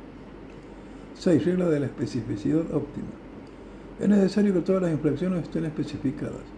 Además debe haber una individualización de las penas para que se acomoden a la característica de cada delincuente que se percibe con un individuo que es necesario conocer. Aquí tendrán acomodo las ciencias humanas y sociales aplicadas a la penalidad. Las nuevas penas que se buscan para desarrollar esta nueva tecnología del castigo tienen que cumplir varias condiciones. Deben ser lo menos arbitrarias posibles, el vínculo entre el delito y el castigo debe ser inmediato. Hay que basarse en los intereses del posible delincuente. Si el interés es la fuerza que mueve el delito, hay que utilizar esa misma fuerza para evitarlo. Es necesaria una modulación temporal. Una pena definitiva supondría que el trabajo que se invierte en el delincuente sería desaprovechado pues el delincuente regenerado no volvería a la sociedad. El castigo afecta sobre todo a los posibles delincuentes. El culpable no es más que uno de sus blancos. Además, los castigos pueden ser considerados como una retribución que el culpable de cada uno da a cada uno perdón de sus conciudadanos por el crimen que los ha perjudicado a todos. El castigo público debe ser como un libro de lectura donde puedan leerse las propias leyes y los castigos deben ser una escuela y no una fiesta. Hay que acabar con la gloria ambigua de los criminales como la que aparecía en los romances populares. Disciplina. En esta tercera parte focal pasa a hacer un análisis de los cambios aparecidos en las instituciones como hospitales, cuarteles y escuelas con el fin de relacionar las nuevas formas de control de los individuos que aparecen en estos escenarios con el análisis de la economía del castigo. Las disciplinas. A partir del siglo XVIII hay un descubrimiento de técnicas que permiten un control minucioso del cuerpo, le imponen docilidad y que se recogen en reglamentos militares, escolares y hospitalarios. Foucault denomina esas técnicas disciplinas. Las disciplinas basan su éxito en la utilización de instrumentos simples. Vigencia jerárquica. La vigilancia debe ser una mirada que vea sin ser vista. Por ejemplo, empezarán a constituirse edificios que no están hechos para ser vistos, palacios, ni para ver el exterior, fortaleza, sino para permitir un control interior. De esta forma se van constituyendo el hospital edificio como instrumento de la acción médica, la escuela edificio como máquina pedagógica, etc. Castigo disciplinario. En todos los sistemas disciplinarios funciona algún tipo de mecanismo penal. Sus propias leyes, sus castigos especificados son normas de sanción. Lo que la disciplina castiga realmente son las desviaciones. Los castigos disciplinarios están para hacer respetar un orden artificial, un reglamento, pero también un orden natural definido por unos procesos naturales y observables como la duración de un aprendizaje o el nivel de aptitud alcanzado. Dado que el castigo disciplinario tiene por función reducir las desviaciones, debe ser fundamentalmente correctivo. Todas las conductas y las cualidades que se, se, califican a partir de los dos polos del bien y del mal, y sobre ello se puede establecer una cuantificación que permite obtener un balance. De esta forma lo que se califica ya no son las acciones sino los individuos mismos. Esta contabilidad de premios y sanciones permite establecer con exactitud el rango de cada uno de modo que la disciplina es capaz de premiar simplemente concediendo ascensos y castigar degradando. Por tanto, el castigo del poder disciplinario no tiende a la expiación, sino a una normalización. Examen. El examen es una mirada normalizadora, una vigilancia que permite calificar, clasificar y castigar. El examen, que va a ser absolutamente esencial en la constitución de las ciencias humanas y sociales, se basa en los siguientes mecanismos. Tradicionalmente el poder es lo que se ve y aquello sobre lo que se ejerce permanentemente en la sombra. Sin embargo, el poder disciplinario se ejerce haciéndose invisible y en cambio envejece frente a quienes ejercen la visibilidad obligatoria. El examen va acompañado de un sistema de registro y una acumulación documental.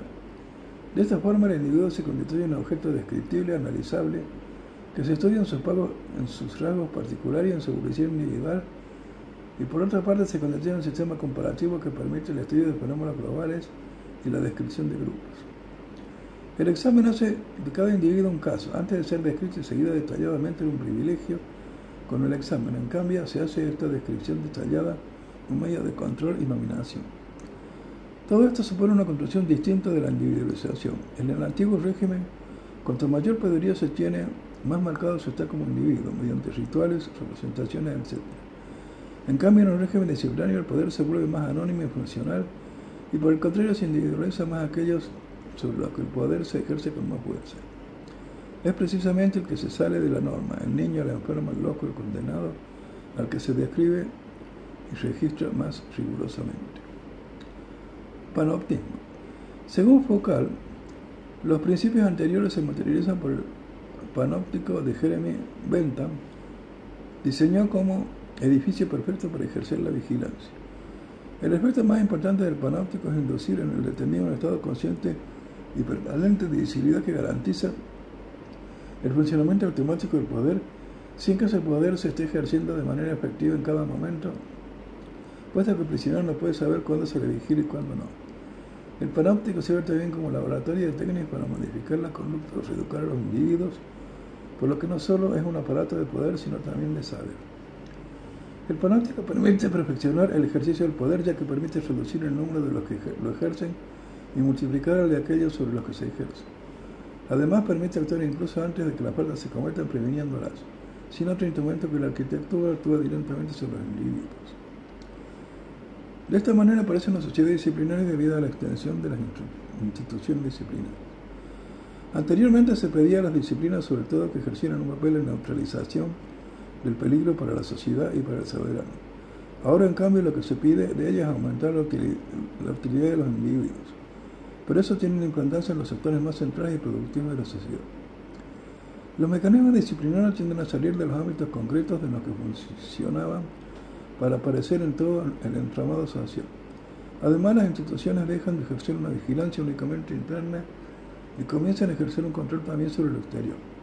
Los hospitales ejercen la vigilancia en la salud general de la población, por ejemplo. Hay una tendencia a la nacionalización de los mecanismos de disciplina. Para ejercer el poder debe apropiarse de instrumentos de vigilancia permanente, exhaustiva, omnipresente. Por tanto, como señala Foucault, la disciplina no puede identificarse ni con una institución ni con un aparato. Es un tipo de poder y una modalidad para ejercer.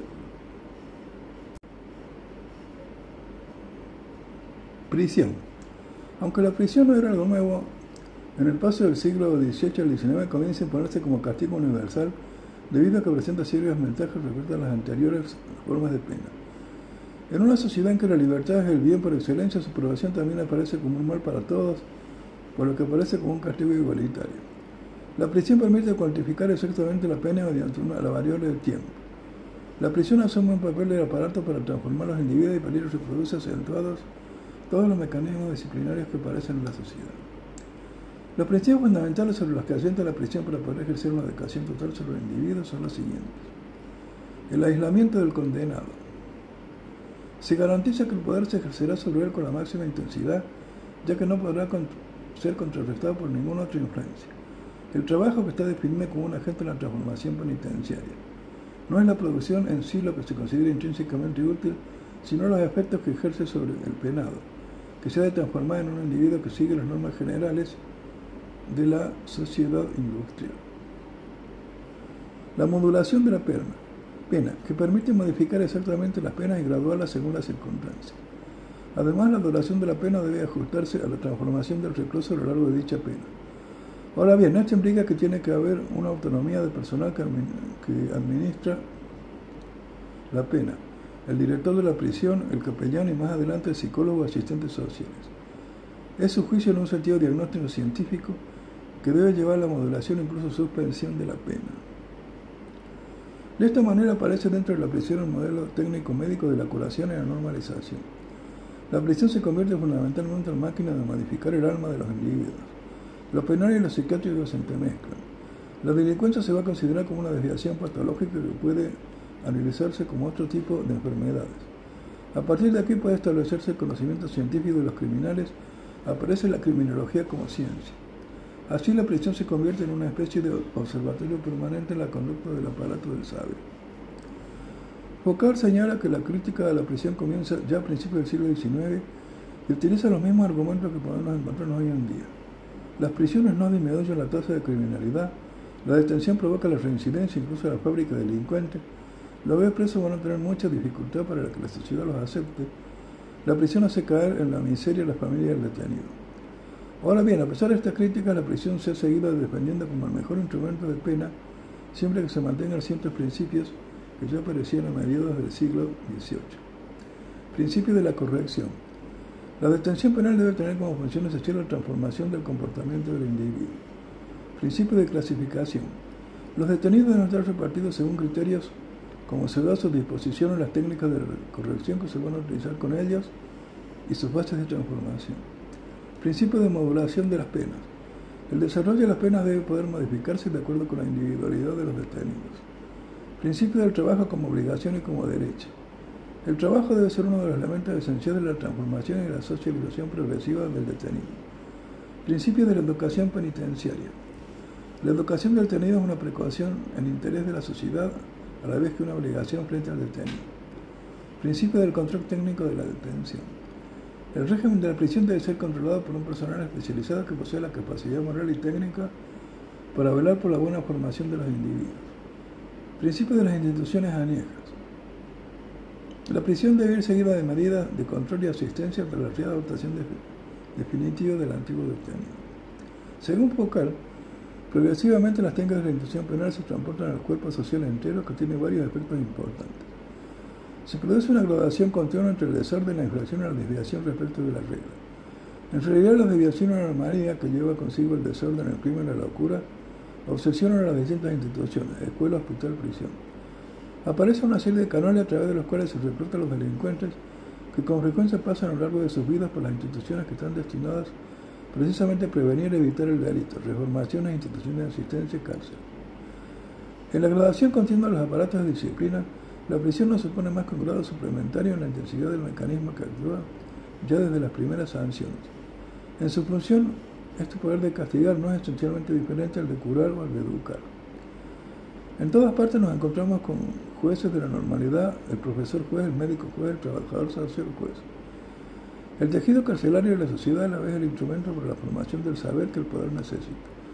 Las ciencias humanas han sido posibles porque se acomodaban de esta forma específica de poder.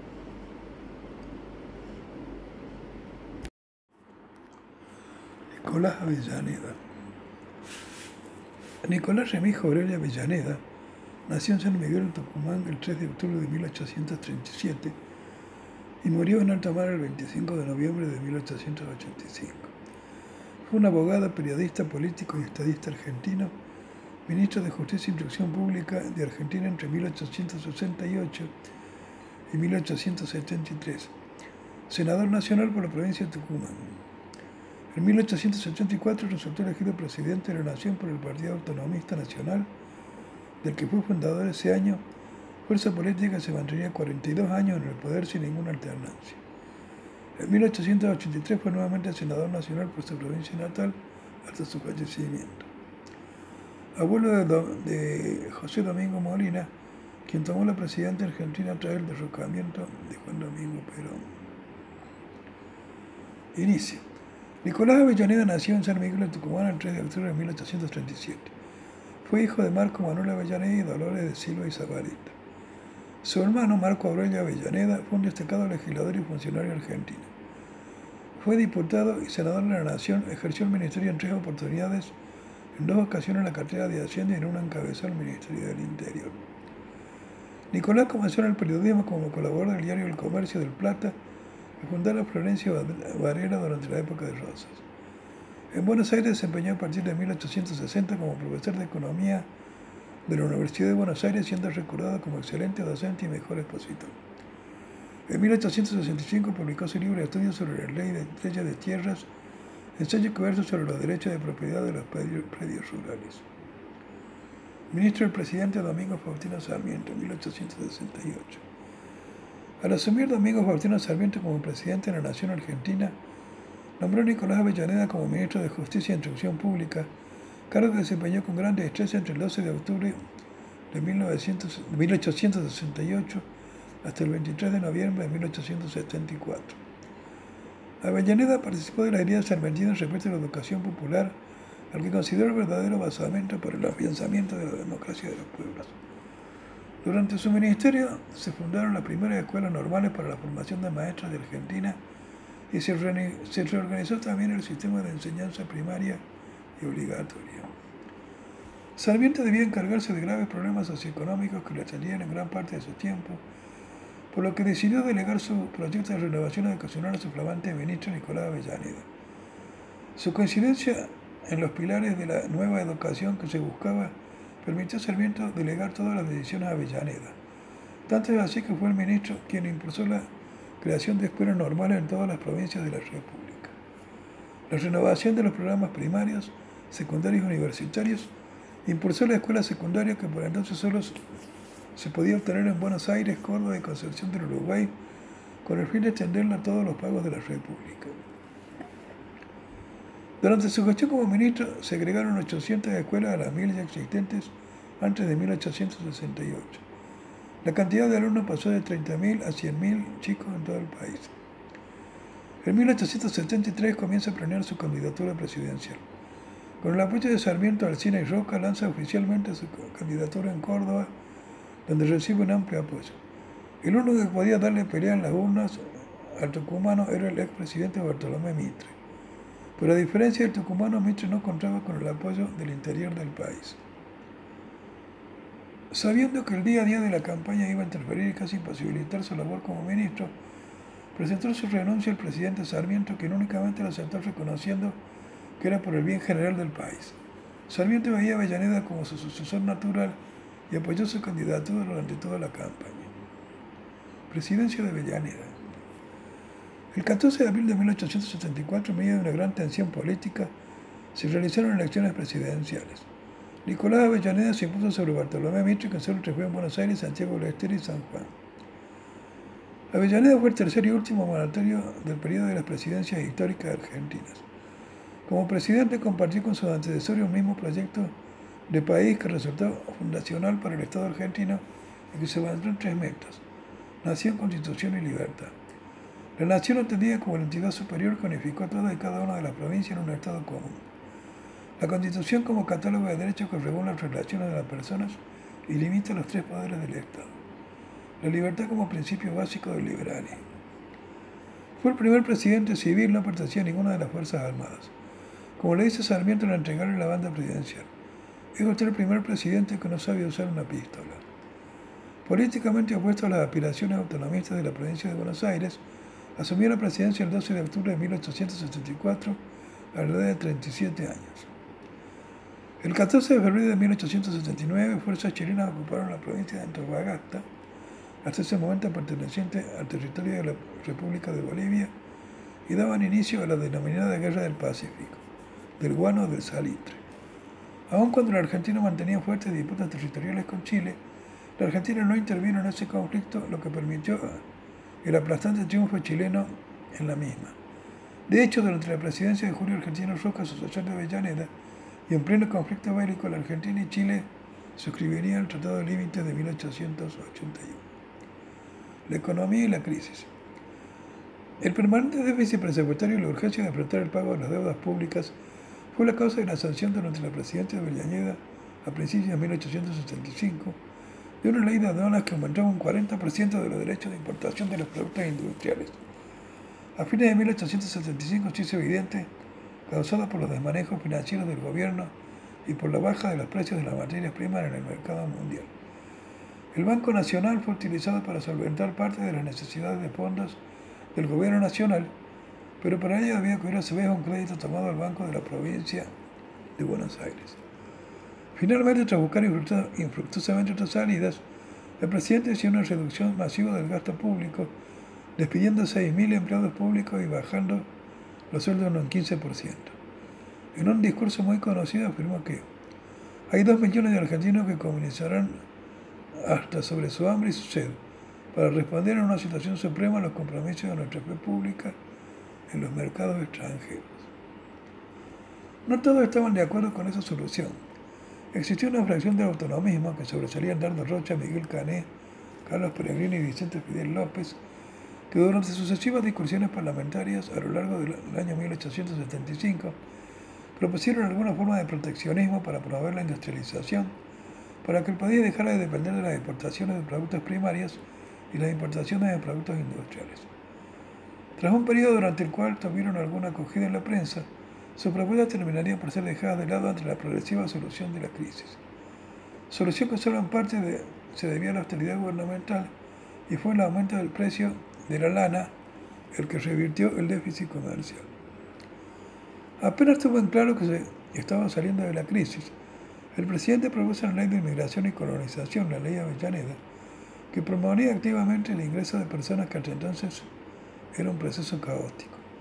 Por la misma se garantizaba a los inmigrantes el alojamiento en el puerto de llegada y en el, y en el punto del interior que, que decidieran radicarse. Y se les facilitaba conseguir su primer trabajo. Se produjo un nuevo aumento del número de inmigrantes que se instalaron en las colonias agrícolas de Santa Fe, Entre Ríos y Córdoba, incluso unas pocas en Buenos Aires, en, en mayor proporción que hasta entonces. En 1875 se inauguró la primera exposición rural de Buenos Aires, organizada por la Sociedad Rural Argentina, que ha sido continuada anualmente hasta la actualidad. Avellaneda fue el más claro realizador de las ideas de fomento de la inmigración, en especial la europea, que la Constitución de 1853 definía su famosa cláusula del progreso, compartió semillas diarias con el politólogo Juan Bautista Alverde, sostenedor de la frase en América gobernar es poblar, y también con su en el cargo del Poder Ejecutivo Nacional el expresidente Sarmiento. En diciembre de 1876 llegó al país el primer barco frigorífico equipado con dos cámaras que mantenían una temperatura de 0 grados, centígrados. Esto modificaba notablemente el panorama de las exportaciones argentinas incrementaba el valor de ganado y permitió llevar a cabo el primer embarque de carne congelada hacia Europa. El año siguiente las primeras exportaciones de cereales. Estas actividades irían creciendo gradualmente hasta convertirse en dos regiones más importantes de las exportaciones argentinas a partir de la década de 1890. Perdón. Estas actividades irían creciendo gradualmente a convertirse en dos renglones más importantes de las exportaciones agrícolas a partir de la década de 1890. Como consecuencia, también como condición necesaria de la, esa expansión agrícola, la extensión de la red ferroviaria tuvo un gran impulso durante el gobierno de Avellaneda, llegando a ser los 2.516 kilómetros al final de su mandato, lo que equivale a un aumento del 89% en seis años. El propio presidente inauguró un ramal hasta San Miguel de Tucumán, iniciado durante la presidencia de Sarmiento, y se extendieron los dos ferrocarriles de la provincia de Buenos Aires al oeste y al sur. También se extendió el ramal que debería ir hacia Chile, llegando hasta Villa Mercedes, San Luis la conciliación de los partidos. Al asumir la presidencia de la Argentina, Avellaneda había nombrado un gabinete ministerial formado por cuatro provincianos y un porteño, Adolfo que ejerció como ministro de guerra. En 1875, una turba de anticlericales y masones sacó y incendió la iglesia del Salvador de los padres jesuitas. Era una manifestación violenta del crecimiento del anticlericalismo de las clases, en las clases sociales más altas, en parte provocada por conocido catolicismo del presidente. También a principios de ese año se produjeron elecciones de gobernador en Buenos Aires en las que el militarismo se negó a participar. En cambio se enfrentaron dos sectores del autonomismo. Uno sostenido por el presidente, que llevó a cabo a Carlos Casares, un estanciero propenso a acercar posiciones con el militarismo, que derrotó al sector más radicalizado, en el que figuraban Dardo Rocha, Aristóbulo del Valle y Leandro N. Alem. Ante la perspectiva de un enfrentamiento permanente con el militarismo, Avellaneda prefirió pactar con él. Admitió a los jefes militares de de la Revolución del 74, incluyó nombres de ese partido en la lista autonomista para elecciones de diputados y en los sucesivos recambios de ministros prefirió nombrar a los amigos de Mitre. Uno de estos, Saturnino Laspior, fue nombrado ministro del Interior. En las elecciones porteñas de 1878, la lista de la conciliación llegó a la gobernación autonomista muy cercana al metrismo, Carlos Tejedor. Sin embargo, la muestra del ministro Alcina en enero de 1878 inició el distanciamiento de ambos partidos. La intervención del presidente a favor del gobernador riojano a mediados de ese año causó la renuncia de las Aspior, junto al cual se retiraron los demás mitristas. Buscando ampliar sus apoyos, el presidente acudió a Sarmiento, aunque fue sucesivamente ministro del Interior y de relaciones, exteriores. Pero finalmente decidió apoyarse exclusivamente en su partido y en la Liga de Gobernadores. Esta pasó a llamarse oficialmente Partido Autonomista Nacional. Por su parte, Mitre anunció la creación oficial del Partido Nacionalista. El general Gainza y el gobernador Tejedor se incorporaron al Partido Nacionalista. La conquista del desierto. En 1867 se había promulgado la Ley 215, que ordenaba al gobierno nacional llevar las fronteras al Río Negro, no pudo tener aplicación debido a la guerra del Paraguay. La ofensiva contra los indígenas debió esperar hasta el año 1872. Ante las señales que se planeaban ataques contra sus tolderías, el cacique mayor Calfucurá ordenó el malón más grande de la historia, que en marzo de ese año atacó y saqueó gran parte del centro de la provincia de Buenos Aires. Una rápida reacción del general Rivas con apoyo de los indios ranqueles le permitió una completa victoria en la batalla de San Carlos. A partir de entonces, favorecido por el gobierno nacional por la muerte de Calfucurá, se inició una serie de avances en la frontera, especialmente en el oeste de Buenos Aires. A principios de 1866, los caciques Juan José Catriel y Manuel Lamoncurá, hijo y sucesor de Calfucurá, lanzaron un tribunal malón sobre el sur de la provincia de Buenos Aires. El ministro Ancina lanzó entonces una agresiva campaña para ocupar el oeste de la provincia y a lo largo de 1866 avanzó con cinco columnas paralelas sobre los principales asentamientos de avanzada de los indígenas ocupándolos. Para evitar nuevas incursiones ordenó la construcción de la llamada zanja de Alcina, unas líneas fortines unidos por una zanja de 3.50 metros de ancho por 2,60 metros de profundidad, que sirvió como límite para los territorios sin conquistar. De 364 kilómetros entre Italó, en el sur de Córdoba, y Nueva Roma, a corta distancia de Bahía Blanca.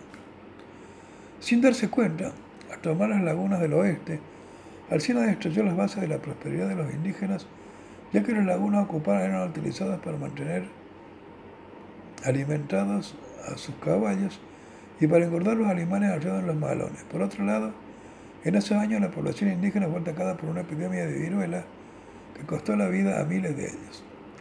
Tras la muerte de Alcina, Avellaneda nombró en su reemplazo al general Julio Argentino Roca, que había criticado la supuesta actitud defensiva de Alcina.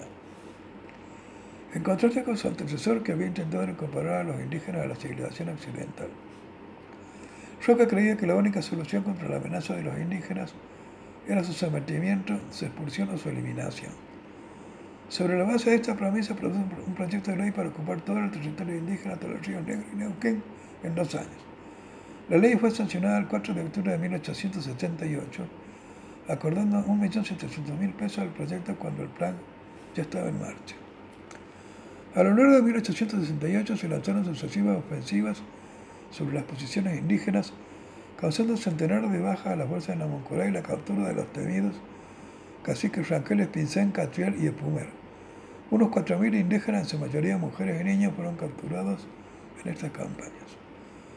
El 11 de octubre de 1878, mediante la ley 954, se creó la gobernación de la Patagonia con sede en Mercedes de Patagones, actual Viedma, cuyo primer gobernador fue el coronel Álvaro Barros.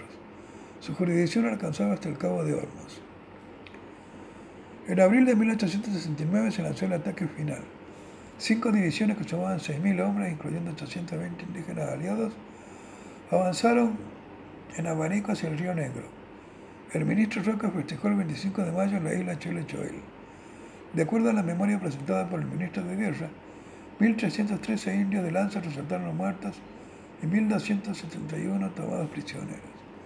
Cinco caciques principales fueron tomados prisioneros y uno fue muerto. 10.000 indios de Chusma, mujeres y niños, fueron tomados prisioneros y otros 1.049 fueron reducidos. Así la presidencia de Avellaneda iniciaba la integración geopolítica de aproximadamente un tercio de la actual superficie continental de Argentina. Luego de la culminación de esta exitosa expedición, la Argentina logró incorporar definitivamente su soberanía territorial toda la Pampa y la Patagonia. Asimismo, millones de hectáreas pudieron comenzar a ser utilizadas por la población de raza blanca, formándose pueblos, puertos, estancias, al fomentarse el progreso a través del establecimiento del avance de las comunicaciones, los caminos, las puertas y los telégrafos. La Revolución de 1880. Tras el fracaso de la conciliación, los nacionalistas promovieron la candidatura presidencial de Tejedor, que contaba con el respaldo de Buenos Aires y algunos apoyos provinciales. Tras la muerte de Alcina, candidato natural de los autonomistas, el único personaje suficientemente prestigioso para ese partido era el general Roca, que fue propuesto como candidato por su cuñado, el gobernador cordobés Miguel Juárez Selman, y en Buenos Aires por el médico Eduardo Wilde. Pronto tuvo el apoyo de la mayor parte de los gobernadores. Poco antes Avellaneda había propuesto la federalización de la ciudad de Buenos Aires como solución definitiva a la cuestión capital. Gran cantidad de porteños compraron armas y formaron una fuerza militar de voluntarios en el tiro federal, mientras Tejedor ordenó la formación de milicias provinciales. Avellaneda respondió prohibiendo por decreto la creación de cuerpos armados voluntarios provinciales. Tras una agresiva manifestación porteña estuvo a punto de atacar la Casa Rosada, el 17 de febrero Tejedor se reunió con Avellaneda que se comprometía a no ocupar la capital con el ejército. El 11 de abril se realizaron elecciones para presidente, de las que surgió una amplia victoria para los electores de Roca, excepto en Buenos Aires y Corrientes. Tejedor ofreció a Roca que ambos renunciaban a sus respectivas candidaturas, lo que fue declinado por Roca. El desembarco de 3.500 fusiles y miles de municiones en el Riachuelo causó un tiroteo entre fuerzas porteñas y nacionales. El 13 de julio, Avellaneda decretó el traslado del gobierno federal al pueblo de Belgrano como capital provisional y el Senado y parte de la Cámara de Diputados se trasladaron allí. Ese mismo día se reunió el Congreso, el Colegio Electoral, que eligió presidente al general Roca. Cuatro días después comenzaron los combates tras dos batallas sobre el riachuelo. Las fuerzas porteñas lograron detener por tercera vez a las nacionales de los corrales, en los corrales, pero terminaron por retirarse ante la amenaza de un nuevo ataque. Se habían producido unos 3.000 muertos y la situación de Buenos Aires era desesperada. Apenas contaba con 4.000 hombres y las fuerzas nacionales seguían avanzando. De modo que Tejedor encargó a Mitre a negociar con el presidente. El día 25 de junio se firmó un acuerdo que, incluía una amplia amnistía y la renuncia a Tejedor, el reconocimiento de la elección presidencial de Roca y la federación de Buenos Aires si el Congreso así lo decidía. Las milicias fueron desarmadas y Tejedor renunció el día 30. La solución de la cuestión capital. El 24 de agosto el presidente Avellaneda envió un proyecto de ley para federalizar la ciudad de Buenos Aires que fue sancionado el 21 de septiembre. El 12 de octubre de 1880 el general Julio Argentino Roca asumió la presidencia de la nación, iniciando el periodo de la República Conservadora. Todavía faltaba, de acuerdo con lo establecido por la reforma constitucional de 1860, la aprobación de la federalización por parte de la legislatura porteña. Este inició el debate el 12, 12 de noviembre, destacándose en su defensa el diputado periodista y poeta José Hernández, mientras que el principal opositor fue Leandro Nalem, ambos autonomistas. El 25 de noviembre la ley fue aprobada por mayoría. La desvinculación política con la capital de la provincia en la que asentaba había sido una aspiración constante de las provincias argentinas, con la excepción de la de Buenos Aires, que reaccionó, enérgicamente ante la medida durante todo, el proceso de formación del Estado argentino.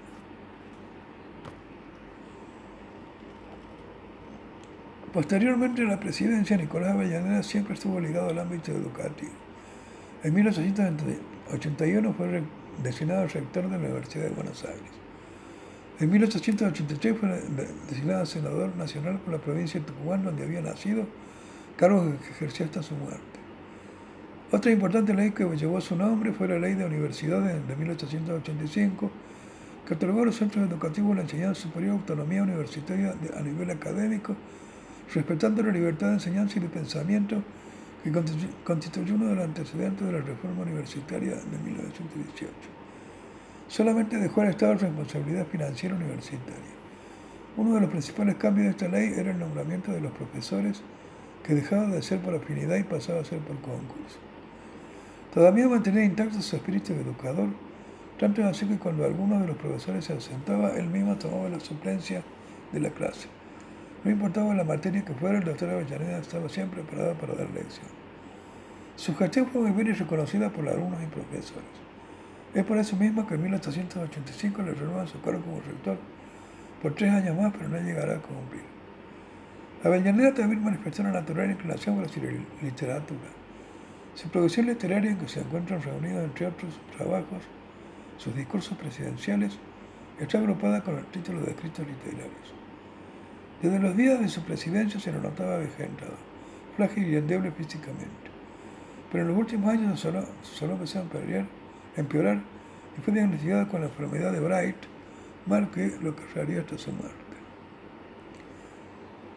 Con la esperanza de poder tratar para la, nefritis que lo afectaba, Avellaneda viajó a Francia a consultar a un grupo de médicos especialistas. Sin embargo, el diagnóstico no era bueno, no había nada que pudieran hacer. Luego de tres meses, Avellaneda decidió volver para morir en su patria. pero su último deseo no pudo ser cumplido. Murió en alta mar a los 48 años, el 25 de noviembre de 1885, en los brazos de su compañera de toda la vida. Fue bajado de la embarcación en un ataúd cubierto con la bandera argentina. El presidente Julio Argentino Roca decretó ocho días de duelo nacional y sus restos fueron despedidos con todos los honores. Descansan en el cementerio La Recoleta, en Buenos Aires. Manuel Quintana de Wikipedia y la Enciclopedia Libre. Manuel Pedro Quintana nació en Buenos Aires el 19 de octubre de 1835 y murió el 12 de marzo de 1906. Fue un abogado político y estadista argentino, presidente de la Nación entre el 12 de octubre de 1904 hasta su fallecimiento el 12 de marzo de 1906.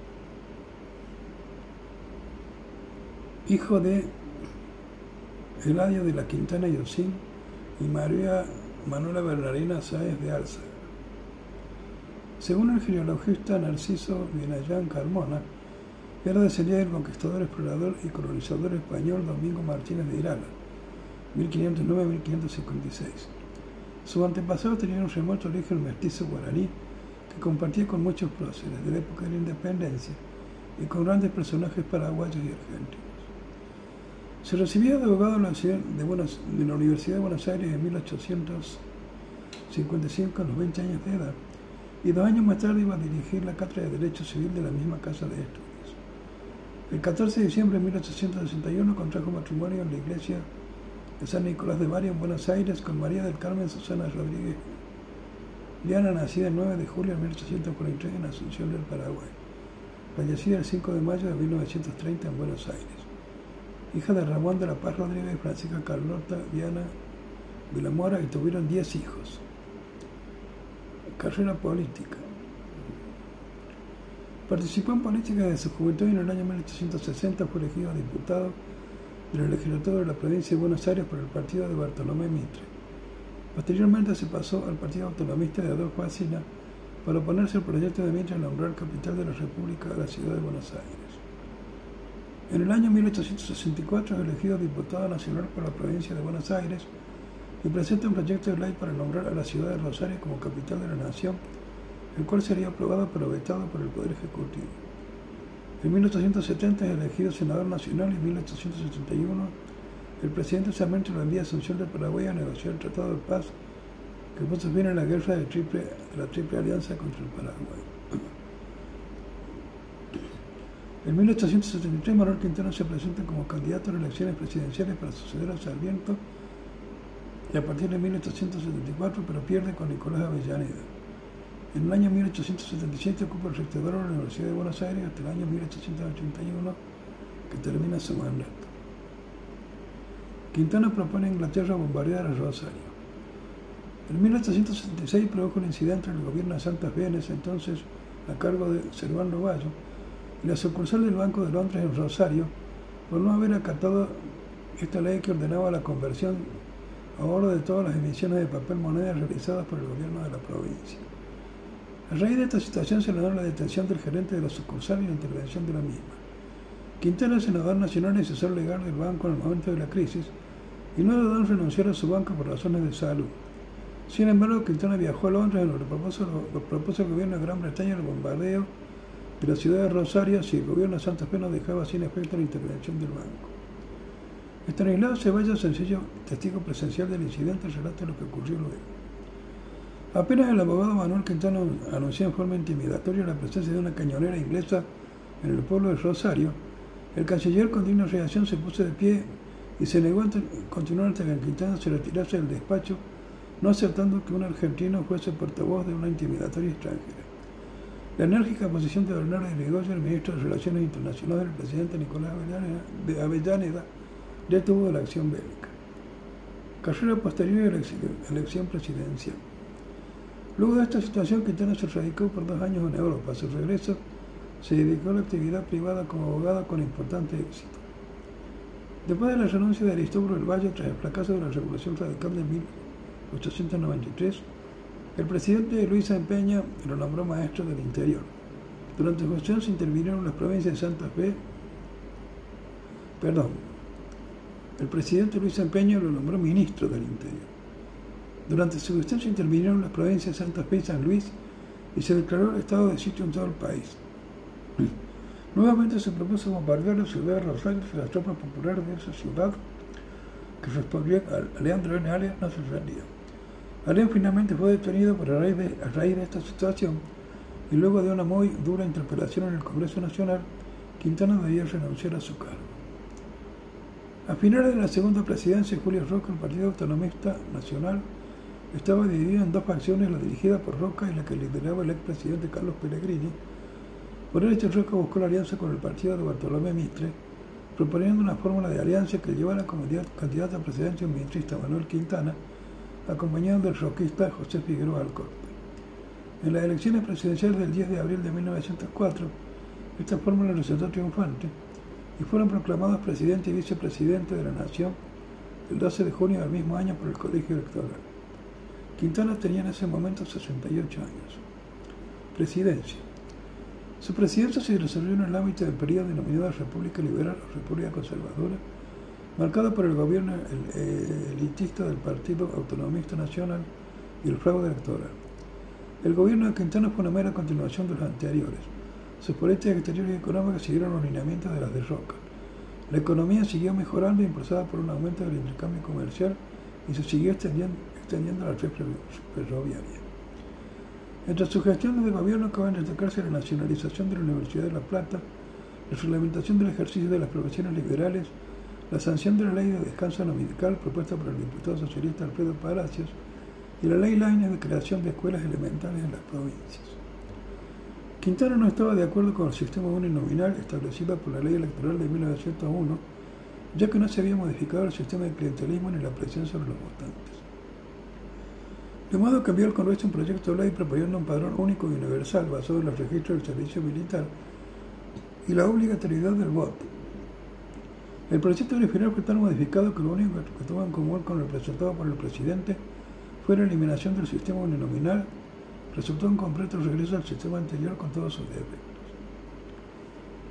Desde la derrota de 1893, y más aún desde la división de los, entre bernadistas y seguidores de Hipólito Yrigoyen, Nadie tenía en cuenta seriamente la Unión Cívica Radical como partido con posibilidades de acceder al poder. Pero repentinamente la Unión Cívica Radical reapareció mostrando una organización política y territorial muy superior a la del oficialismo y una gran decisión revolucionaria en la Revolución Radical de 1905, en que estuvieron implicadas varias unidades del ejército. Estallada el 4 de febrero de ese año, tuvo un éxito relativo en Buenos Aires, Rosario, Córdoba, Bahía Blanca y Mendoza, pero fue rápidamente sofocado. El estrés sufrido por el presidente en este conflicto dañó su salud. Como consecuencia redujo al mínimo su jornada laboral, lo que complicó su gestión de gobierno. El 11 de agosto, Quintana sufrió un atentado contra su vida por parte del anarquista catalán Salvador Planas, quien disparó contra el carruaje que lo transportaba hacia la Casa Rosada. Una falla en el revólver salvó su vida, pero su salud comenzó a deteriorarse rápidamente. La salud de Quintana continuó empeorando, por lo que el presidente Figueroa Alcalá se hizo cargo permanentemente en la presidencia el 25 de abril de 1906. Quintana se retiró a una finca en el actual barrio de Bernal, donde murió el 12 de marzo de 1906. Sus restos descansan en el cementerio de la Ricorip. Figuró en el billete de 500.000 australes que circuló durante la hiperinflación en Argentina desde 1989 hasta 1991.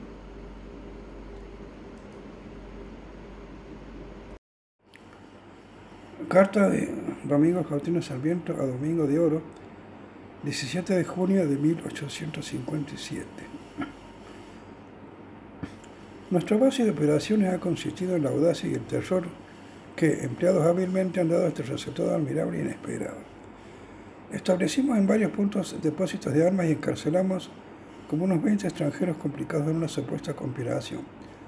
Algunas bandas de soldados armados recorrían de noche las calles de la ciudad acuchillando y persiguiendo a los mazorqueros. En fin, fue tal el terror que sembramos entre toda esta gente que, con esto y otros medios, que el día 29 triunfamos sin oposición.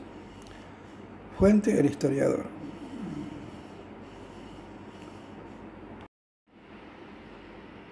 El derecho al sufragio en las primeras instituciones políticas platenses se deriva de los municipios indianos de la época colonial y de la milicia, es decir, de la formación de todos los hombres en edad de llevar armas con la obligación de defender su municipio.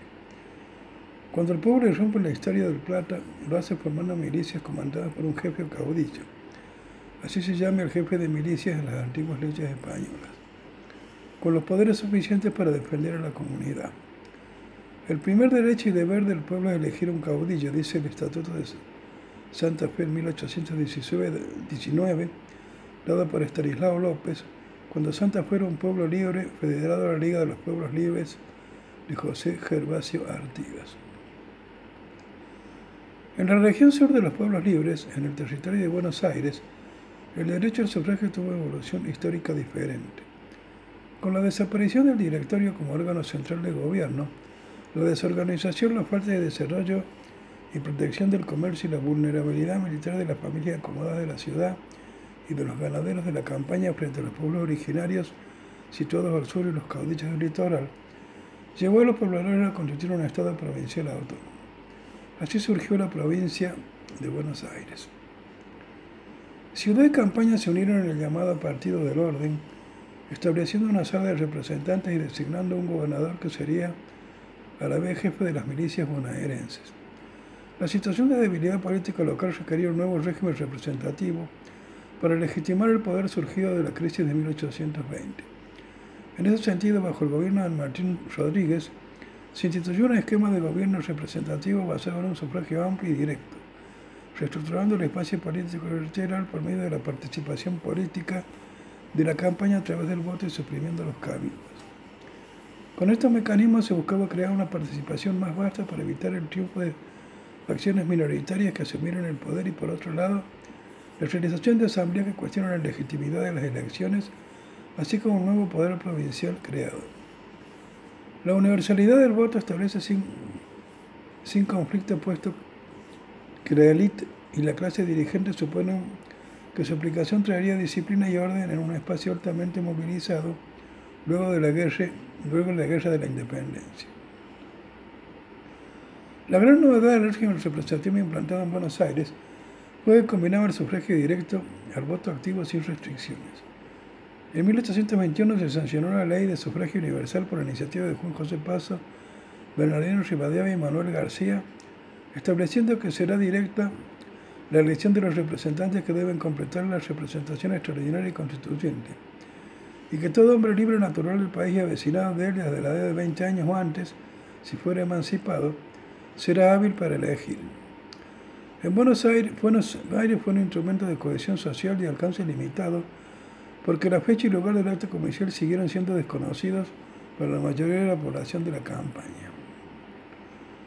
Con el devenir de los nuevos tiempos, la Constitución Nacional de 1853 no regula el mecanismo alguno de sufragio y el Congreso de la Confederación Argentina sanciona la Ley 140 de 1857, siguiendo la doctrina de la pureza del sufragio y voto calificado expuesto por Juan Bautista Alberdi en su libro Elementos de Derecho Público Provincial para la República Argentina de 1853. El sistema electoral es la llave del gobierno representativo. Elegir es discernir y deliberar. La ignorancia no discierne, busca un tribuno y toma un tirano. La miseria no delibera, se vende. Alejar el sufragio de manos de la ignorancia y de la indigencia es asegurar la pureza y el acierto de su ejercicio. En cuanto a las notas características de la legislación electoral de inspiración Alberiano en 1857, el voto es facultativo, personal y no secreto. Las constituciones de la provincia siguieron el modelo trazado. En Mendoza, redactada por Alberti Córdoba, San Luis y La Rioja, el sufragio quedó restringido a los pudientes. En Salta, quienes supiesen leer y escribir. En Tucumán no podían votar los jornaleros ni los hijos de familia que viviesen con sus padres. Las demás dejaron el sufragio de las leyes posteriores. El artículo de ley disponía que no podían inscribirse en el registro cívico y en consecuencia no podrían votar los menores de 21 años, los dementes y los sordomudos, los eclesiásticos regulares y los condenados a pena infamante mientras no sean habilitados en general aquellos que conforme a la ley se hallen en suspensos de la ciudadanía.